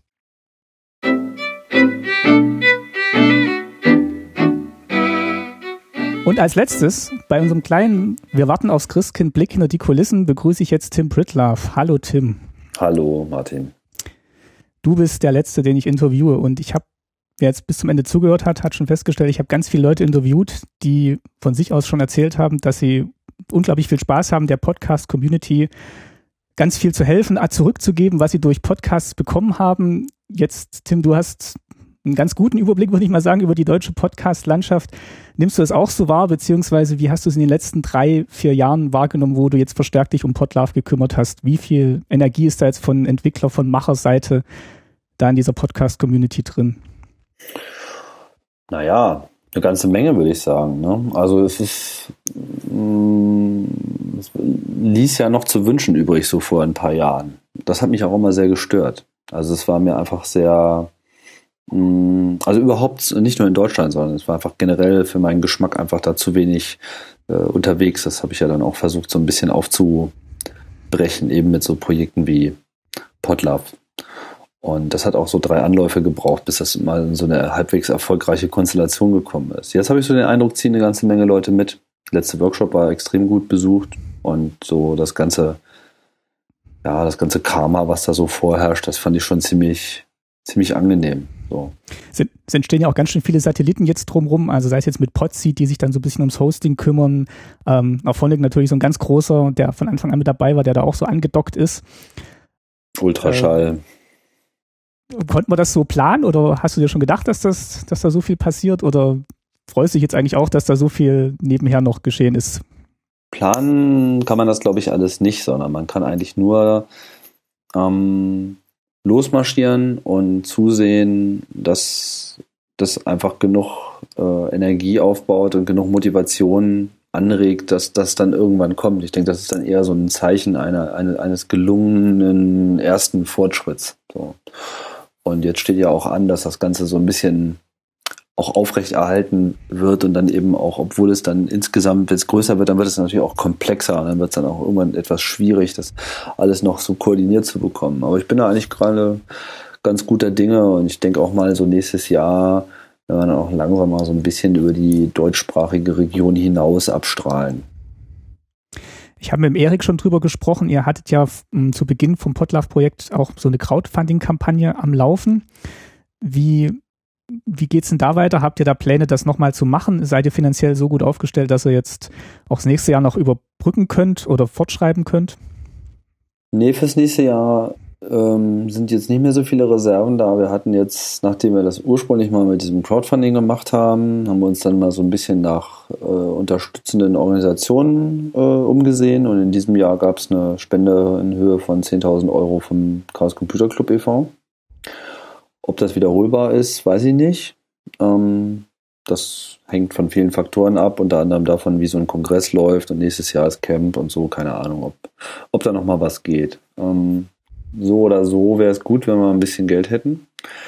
Ähm, auch noch ein bisschen mehr, weil so viele Leute mittlerweile involviert sind und es ist einfach, meine, klar, bei Open Source und so ist es alles total wichtig, dass, dass die Leute motiviert sind und alles und so. Aber daran, daran mangelt es ja auch noch überhaupt nicht. Aber es ist halt das alte Problem, es sind halt jetzt auch eigentlich im Prinzip alles Profis, die daran arbeiten. Also Leute, die das einfach richtig können und nicht so jetzt mal so als mein erster Code, äh, nachdem ich die Schule verlassen habe. Ja gut, und die müssen halt sehen, dass sie ihre, ihre Kohle äh, zusammenkriegen. Und wenn man halt sagen kann, okay, wir können jetzt hier keine Startup-Preise zahlen, aber wir können eben so einen Ausgleich finanzieren, dass du einfach erlauben kannst, einen Tag oder zwei oder drei die Woche äh, freizunehmen. Ne? Ist da die Internationalisierung da auch ein, ein, Aspekt, den ihr da im Blick habt? Ich habe zum Beispiel mit dem Georg von Auphonic gesprochen, der zum Beispiel auch sagt, dass Auphonic ja auch im englischsprachigen Raum viel genutzt wird. Ich weiß nicht, wie es mit Podlove da aussieht. Ich habe nur gesehen, heute ist Podpress oder jetzt die Tage ist Podpress mit einem neuen Update dann Powerpress. noch auf Powerpress doch noch aufgetaucht. Ähm, was habt ihr denn davor international, beziehungsweise wie, welche Unterstützung braucht ihr da noch oder seid ihr eigentlich? Meinst so du das jetzt in Bezug auf das äh, Funding oder um überhaupt erstmal anzukommen? Da? Genau, ähm, hauptsächlich mal um dort anzukommen. Ja, also ich habe ähm, nicht versucht, auf Biegen und Brechen jetzt gleich so einen internationalen Appeal auszustrahlen und ähm, war eigentlich ganz zufrieden damit, dass sich das jetzt erstmal so auf den deutschsprachigen Raum konzentriert hat. Warum? Weil es für dieses Projekt sehr viel gewinnbringender war, jetzt erstmal eine überschaubare, gut miteinander kommunizierende Community zu haben, um in dem Prozess an so einen Stand zu kommen, dass man sagen kann, okay, jetzt wissen wir auch, was wir da eigentlich bauen. Jetzt wissen wir, was das für Dimensionen hat und vor allem ähm, nicht immer nur neue Features, neue Features, neue Features, sondern die ganze Zeit darauf achten, dass das in sich immer noch ein stimmiges Konzept ist und dass, dass, dass einfach die Richtung stimmt. Und ich gehe davon aus, dass wenn man so einen Punkt erreicht hat, dass man sagt, okay, wenn ihr das installiert, dann erklärt sich das von alleine, es läuft stabil und es hat auch wirklich einen Nutzen, ja, dann spricht sich sowas sowieso von alleine rum. Da muss man jetzt gar nicht groß äh, irgendwie einen Dicken machen und versuchen da äh, zu den tollsten zu gehören mit fancy Webseite und Pipapo, was sicherlich am Ende nicht schadet, aber was für meinen Geschmack nicht das Wichtigste ist, sondern das Wichtigste ist einfach, dass man so einen ähm, selbsttragenden Entwicklungsprozess hat und dass wir eben auch sa sicher sagen können, uns gibt es auch in zwei Jahren noch. Ja, also wir haben eine, wir haben eine Struktur, die einfach mehr oder weniger, oder zumindest versucht sicherzustellen, dass die Leute dabei bleiben, dass neue Leute dazukommen, dass es möglich ist, dazu zu stoßen und trotzdem Spaß dran zu haben. Nochmal zurück auf das Funding. Ist das ein Punkt, der da noch mit reinspielt? Du sagte, das skaliert jetzt eigentlich schon so gut, dass wenn jetzt auch der halbe amerikanische Kontinent dazukommt, da jetzt eigentlich nicht großartig Ressourcen noch dazu gebucht werden müssen. Also man könnte, ich weiß nicht genau, wie du das meinst. Also auf Phonik, der Georg der ist jetzt schon sehr viel stärker vernetzt, ne? weil ähm, Auphonic ist einfach so ein No-Brainer. Das, das, das, das, also die Leute verstehen einfach sehr schnell, was da der Nutzen davon ist. Bei Potlove ist es ähnlich, aber es gibt ja auch äh, Alternativen. So, es gibt halt Hoster, gerade in den USA, da ist halt auch einfach die Publishing-Kultur eine andere als bei uns. Ne? Also es ist auch schon sehr, sehr deutsches Produkt geworden, dieses Podlove. So mit unserem Metadata-Wahnsinn mhm. und Struktur und Kapitelmarken, Kapitelmarken und ja. überhaupt so Community und so, nicht? Und wir sehen uns dann so einer amerikanischen Podcaster-Kultur äh, gegenüber, die halt so, naja, mehr als MP3 braucht man nicht und Kapitelmarken, das ist ja nur schlecht für die Werbeeinblendung und so. Also da, da wird irgendwie anders gedacht und ich merke immer schon, dass, dass es einfach auch nur so partiell äh, zu verfangen scheint. Das heißt nicht, dass da nicht auch Leute gibt, die das benutzen. Wir kriegen ja auch immer mehr englischsprachige Support-Requests rein. Ja, und ähm, ich habe da jetzt nicht so eine richtige Strategie, aber so grundsätzlich wir wollen jetzt diese 2.0-Version machen. Wir haben so, so ein paar Features so fürs nächste halbe Jahr, die ich schon ganz lange drin haben will. Ne? Also das mit den Statistiken zum Beispiel, aber auch so ein paar Sachen, die so den, den, ähm, den Rundlauf an sich ähm, sicherstellen sollen, so Konfliktmanagement und so, äh, dass das Ding einfach noch ein bisschen mehr Stabilität ausstrahlt. Und dann haben wir, glaube ich, auch so unser Konzept gefunden und der nächste Schritt ist bessere Dokumentation und vor allem halt so begleitende Screencasts. Und wenn man das hat, dann kann man auch mal ein bisschen auf Kacke hauen. Ob das dann in so einem internationalen Crowdfunding mündet, weiß ich noch nicht so ganz genau, weil ich würde da unsere internationale Wirkung derzeit noch nicht überschätzen wollen. Äh, mir wäre jetzt ehrlich gesagt nochmal so ein Fokus auf Deutschland bei einer Crowdfunding-Runde ganz lieb, aber ehrlich gesagt, ich weiß noch nicht ganz genau, wie wir das am besten machen. Was würdest du denn sagen, ist denn jetzt für den Hörer, die Hörerin in den letzten drei, vier Jahren besser geworden durch Podlove, wenn du es mal an ein, zwei Sachen festmachen würdest, außer jetzt, ähm, ja, das, was wir jetzt gerade genannt haben, sowas wie Kapitelmarken im, im, im Podcast drin. Also was, was würdest du sagen, ist der große Benefit, der jetzt entstanden ist durch Podlove? Also ich denke, was wo wir wirklich was bewirkt haben, ist, dass Podcasts als solche erkennbarer werden. Also allein schon, was dieser Webplayer äh, auf der Seite leistet. Ja, man, man, trifft irgendwie auf diesen dicken schwarzen Block, so, ja, und man weiß irgendwie sofort, ah, Podcast. So, ja, das ist so, so wie man irgendwie so YouTube-Fenster sofort erkennt. Vorher war das, du wirst dich erinnern, waren so Podcasts waren immer so 16 mal 16 Pixel große kleine Dreiecke, die irgendwo äh, am, am, Ende eines fünfseitigen Blogposts ja. standen und das war dann halt der Player. So, ja. Und das, das habe ich irgendwie nie verstanden. Also wir müssen eigentlich sehr viel mehr dahin ähm, klar zu machen im Web, äh, was ist das, was ist der primäre Inhalt? Was, was ist das primäre äh, Ding? Und das ist selbstverständlich die Aufnahme. Also muss die Aufnahme auch sichtbar sein und, und, und die muss irgendwie so ein User-Interface bekommen, was den Leuten irgendwie verständlich ist. Und da versuchen wir ja gerade im Prinzip jetzt so den nächsten Schritt zu gehen mit dieser Komplettüberarbeitung des Players. Das wird sicherlich noch ein paar Schmerzen erzeugen, aber ich bin ganz zuversichtlich, dass es noch besser wird. Ja, und da, damit erschließt es sich natürlich auch den Hörern mehr. Also man, also allein die Unterstützung von Kapitelmarken, so dieses, ja, hier ist ein Vier-Stunden-Podcast, den solltest du dir mal anhören. Und dann alle so, oh, vier Stunden und so, keine Zeit und rumspulen und so. Ja, nee, du klickst da einfach auf das Kapitel und dann bist du irgendwie an der richtigen Stelle. Das, das erlaubt einfach diese, diese Zugänglichkeit auf eine ganz andere Art und Weise. Also ich denke, das ist schon mal äh, ganz wichtig. Und was den Publisher betrifft, mh, hm, wir haben halt extrem viel mh, uns darauf konzentriert, dass die Podcaster sehr strukturiert ihre Daten erfassen. Also dass es nicht so ein Wischi-Waschi-Ding ist, wo man an verschiedensten Stellen irgendwas eintragen kann und keiner weiß, äh, was Sache ist. Ja, aber so mit so einfachen Dingen wie Titel, Untertitel, Zusammenfassung. Ja, was es irgendwie auf allen Ebenen immer wiederkehrend äh, gibt. Und es ist immer dasselbe Konzept. Und du hast immer so diese, diese, wir nennen das so die Trinität, äh, die heilige Trinität, so äh, äh, Publishing, um einfach auch so flexible ähm, Zeichenkettenvorräte äh, zu schaffen, die dann halt in den unterschiedlichen Darstellungskontexten, ja, in Listen, in Playern, in, in, in kleinen LCD-Anzeigen von äh, Geräten und so weiter, also, dass man immer sozusagen die richtige Ressource hat. Ja, was das den Hörern am Ende bringt, äh, ich, ich verstehe, dass nicht unbedingt jeder diesen Wert sofort sieht. Aber ich bin äh, tief überzeugt, dass diese ganze Metadatensache eigentlich die Essenz ist, dass das, dass das der Weg ist, über den man einfach die Audioformate einfach noch attraktiver machen kann. Würdest du sagen, es ist einfacher mit Podcasting anzufangen, jetzt wo es Podlove gibt, also dass dadurch der Hörer oder die Hörerin jetzt vielleicht auch neuen Content bekommt, weil es eben mehr Leute gibt, die durch Podlove zum Podcasting kommen?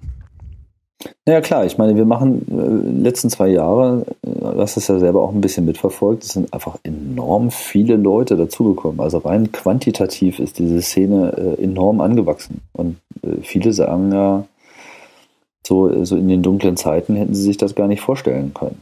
So ohne Auphonic und so. Ich meine, wenn ich mir überlege, was ich für einen Produktionsdurchlauf hatte nach, nach so einer Freakshow. Ja, also ich war da einfach mit nach einer vier Stunden Sendung nochmal sechs, sieben Stunden damit beschäftigt, dieses Ding irgendwie in Struktur zu kriegen, mit Shownotes zu versorgen, äh, überhaupt in diese ganzen Formate zu konvertieren, das alles hochzuladen und so weiter. Ich meine, gut, da haben wir natürlich jetzt auch schnellere DSL-Anbindungen und so weiter auch ihr Übriges getan.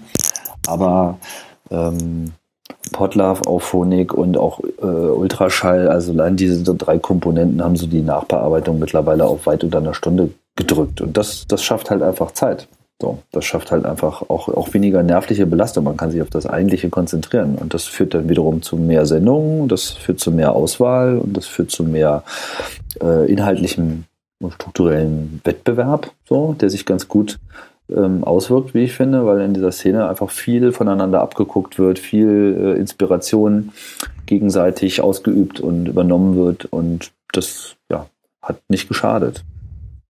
Das kann ich nur unterstreichen und ich hoffe eigentlich auch, dass man 2015 vielleicht auch noch mehr ausprobieren kann, mehr Möglichkeiten nutzen kann, um halt dieses Audioformat noch stärker zu nutzen, als das jetzt über einen reinen Gesprächspodcast rausgeht. Also ich denke, da kann man noch ganz viel machen und ich hoffe mal, dass man da 2015 noch ein, ja, viele Beispiele sieht und vielleicht auch, ja, dass man das eine oder andere selber probiert. Ja, ich denke, also nächstes Jahr müssen wir, müssen wir einfach dieses Meta-Ding äh, an Start kriegen. Also es muss jetzt äh, langsam mal losgehen. Also wir planen ja da schon sehr lange so etwas unter dem Arbeitstitel Podlove Timeline. Die Idee, einfach beliebige Meta-Informationen in diese Zeitachse zu hängen. Klingt jetzt erstmal einfach, ist aber so im Detail ganz schön knifflig. Deswegen sind wir da auch sehr zögerlich und wollen halt jetzt erstmal so mit so ein paar offensichtlichen Sachen anfangen. Ähm, heißester Kandidat, glaube ich, für den ersten Platz sind äh, Transkripte, weil das ist irgendwie relativ straightforward. Das lässt sich wunderbar so mit unserem Feature der Personen äh, verbinden, diese Kontributoren. Ja. Leute sprechen, hier ist der Text, den die Leute gesprochen haben. Ich kann genau den Text den Personen zuordnen, etc. Und ja, das, das sind, glaube ich, schon mal ganz hilfreiche Sachen. Dann zusammen mit Auphonic, mit der Integration, lassen sich halt auch dann so Dinge wie diese Sprecheraktivität ganz gut machen. Dass halt einfach so in so einem Webplayer einfach sichtbar ist, wer spricht da gerade. Ja. Dann sind wir tatsächlich gespannt, was 2015 passiert. Zum Abschluss jetzt, damit wir uns nicht zu weit vom Thema des Podcasts hier entfernen, ähm, meine Frage für alle anderen auch, was verbindest du heute mit dem Thema DDR, beziehungsweise welche Erinnerungen hast du vielleicht noch an die DDR? Was passiert in dir, wenn du das, die drei Buchstaben DDR hörst?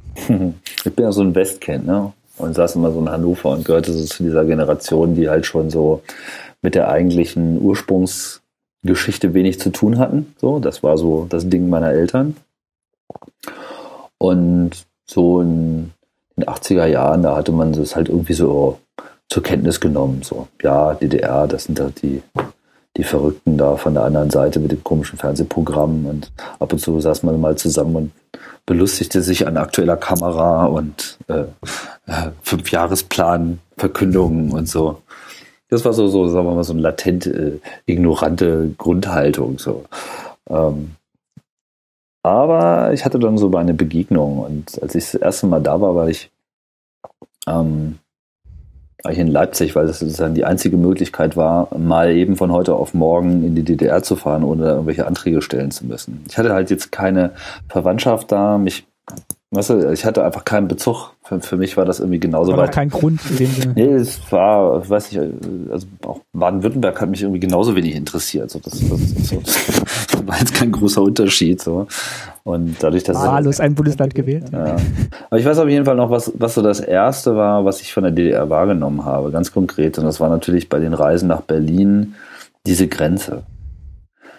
Äh, das war schon äh, eine harte Nummer. Also so am Marienborn anzulangen, gerade so, wenn man so, so gegen Abend da ankommt, der ganze Berg erleuchtet, diese unfassbaren Kontrollanlagen und ich weiß noch, ich bin dann irgendwie immer nochmal extra verdächtig gewesen, weil ich irgendwie so aus irgendwelchen Gründen ein Auto gefahren habe, was zwei Antennen hatte. Das fanden sie schon extrem verdächtig. Dabei war das irgendwie nur so ein, so ein Angeber-Golf, den ich irgendwie mir Gebrauch gekauft hatte. Der hatte halt irgendwie zwei Antennen, warum auch immer. Naja, das äh, da wird man dann schon mal so ein bisschen näher äh, auseinandergenommen. Und es war einfach immer unfassbar bedrohlich irgendwie. Also diese ganze Drohkulisse, die darüber kam, dieses ganze merkwürdige militärische Getue und Gehabe, was so für uns irgendwie so überhaupt gar keine Realität war. Ähm, das war so das, das Erste, was so anlandet. Und als ich das erste Mal so richtig in der DDR drin war, halt Leipzig zur Messe, weil da konnte man halt, ne, sagte ich schon, man kann da halt einfach hinfahren und so, ja, ja ich bin mal Messebesucher und so. Man muss dann nur irgendwie sagen, wo man äh, übernachtet. Da muss ich schon so ein bisschen schlucken, weil so dieses Dunkeldeutschland auf einmal zu erleben, so dieses, diese Abwesenheit von Licht, diese, diese also es, es war ja einfach ein ganz anderes Konzept, irgendwie ein ganz anderer Entwurf. Nicht, nichts war mehr so, wie man es äh, gewohnt war. Und es war so eine obskure Mischung aus so ein bisschen, wirkte es so ein bisschen bedrohlich, klar, wie immer, wenn man erstmal irgendwo ist, was man, was man nicht kennt. Ne? Aber dann eben auch so dieser ganze aberwitzige Tamtam, -Tam, der so um diese äh, Messe und die Messebesucher gemacht wurde. Ja, ich weiß, ich glaube sogar, ich habe so die Vermutung, dass Honecker an mir vorbeifuhr weil auf einmal tauchte halt so ein riesen Tross schwarzer Limousinen äh, auf, ja, und so äh, paar Minuten vorher gab es vor allem so ein Windjackenspalier äh, an der Straße von so Leuten, die auf einmal so auftauchten. ich habe ihn nicht gesehen, aber so von der Größe dieses Trosses konnte ich davon ausgehen, dass es zumindest irgendjemand gewesen sein muss, der wichtig war. Vielleicht war es ja auch Mielke oder aber irgend so ein Mensch halt. Ja, das okay, ich glaube mal, ja. es war einer aus dem Pilotbüro. es war irgendjemand aus der Abteilung. Gut, dann bedanke ich mich mal recht herzlich für diese Erinnerung und für den kleinen Einblick, was uns bei Potlove erwartet nächstes Jahr. Na klar. Ähm, ich wünsche dir auch schöne Weihnachten. Mhm. Ähm, guten Rutsch noch nicht, weil wir sehen uns wahrscheinlich auch auf dem Kongress. Oh ja. Mhm. Und ja, bis dahin, alles Gute und vielen Dank, dass du dir die Zeit genommen hast. Alles klar, kein Problem. Bis dann. Jo. Tschüss. Tschüss.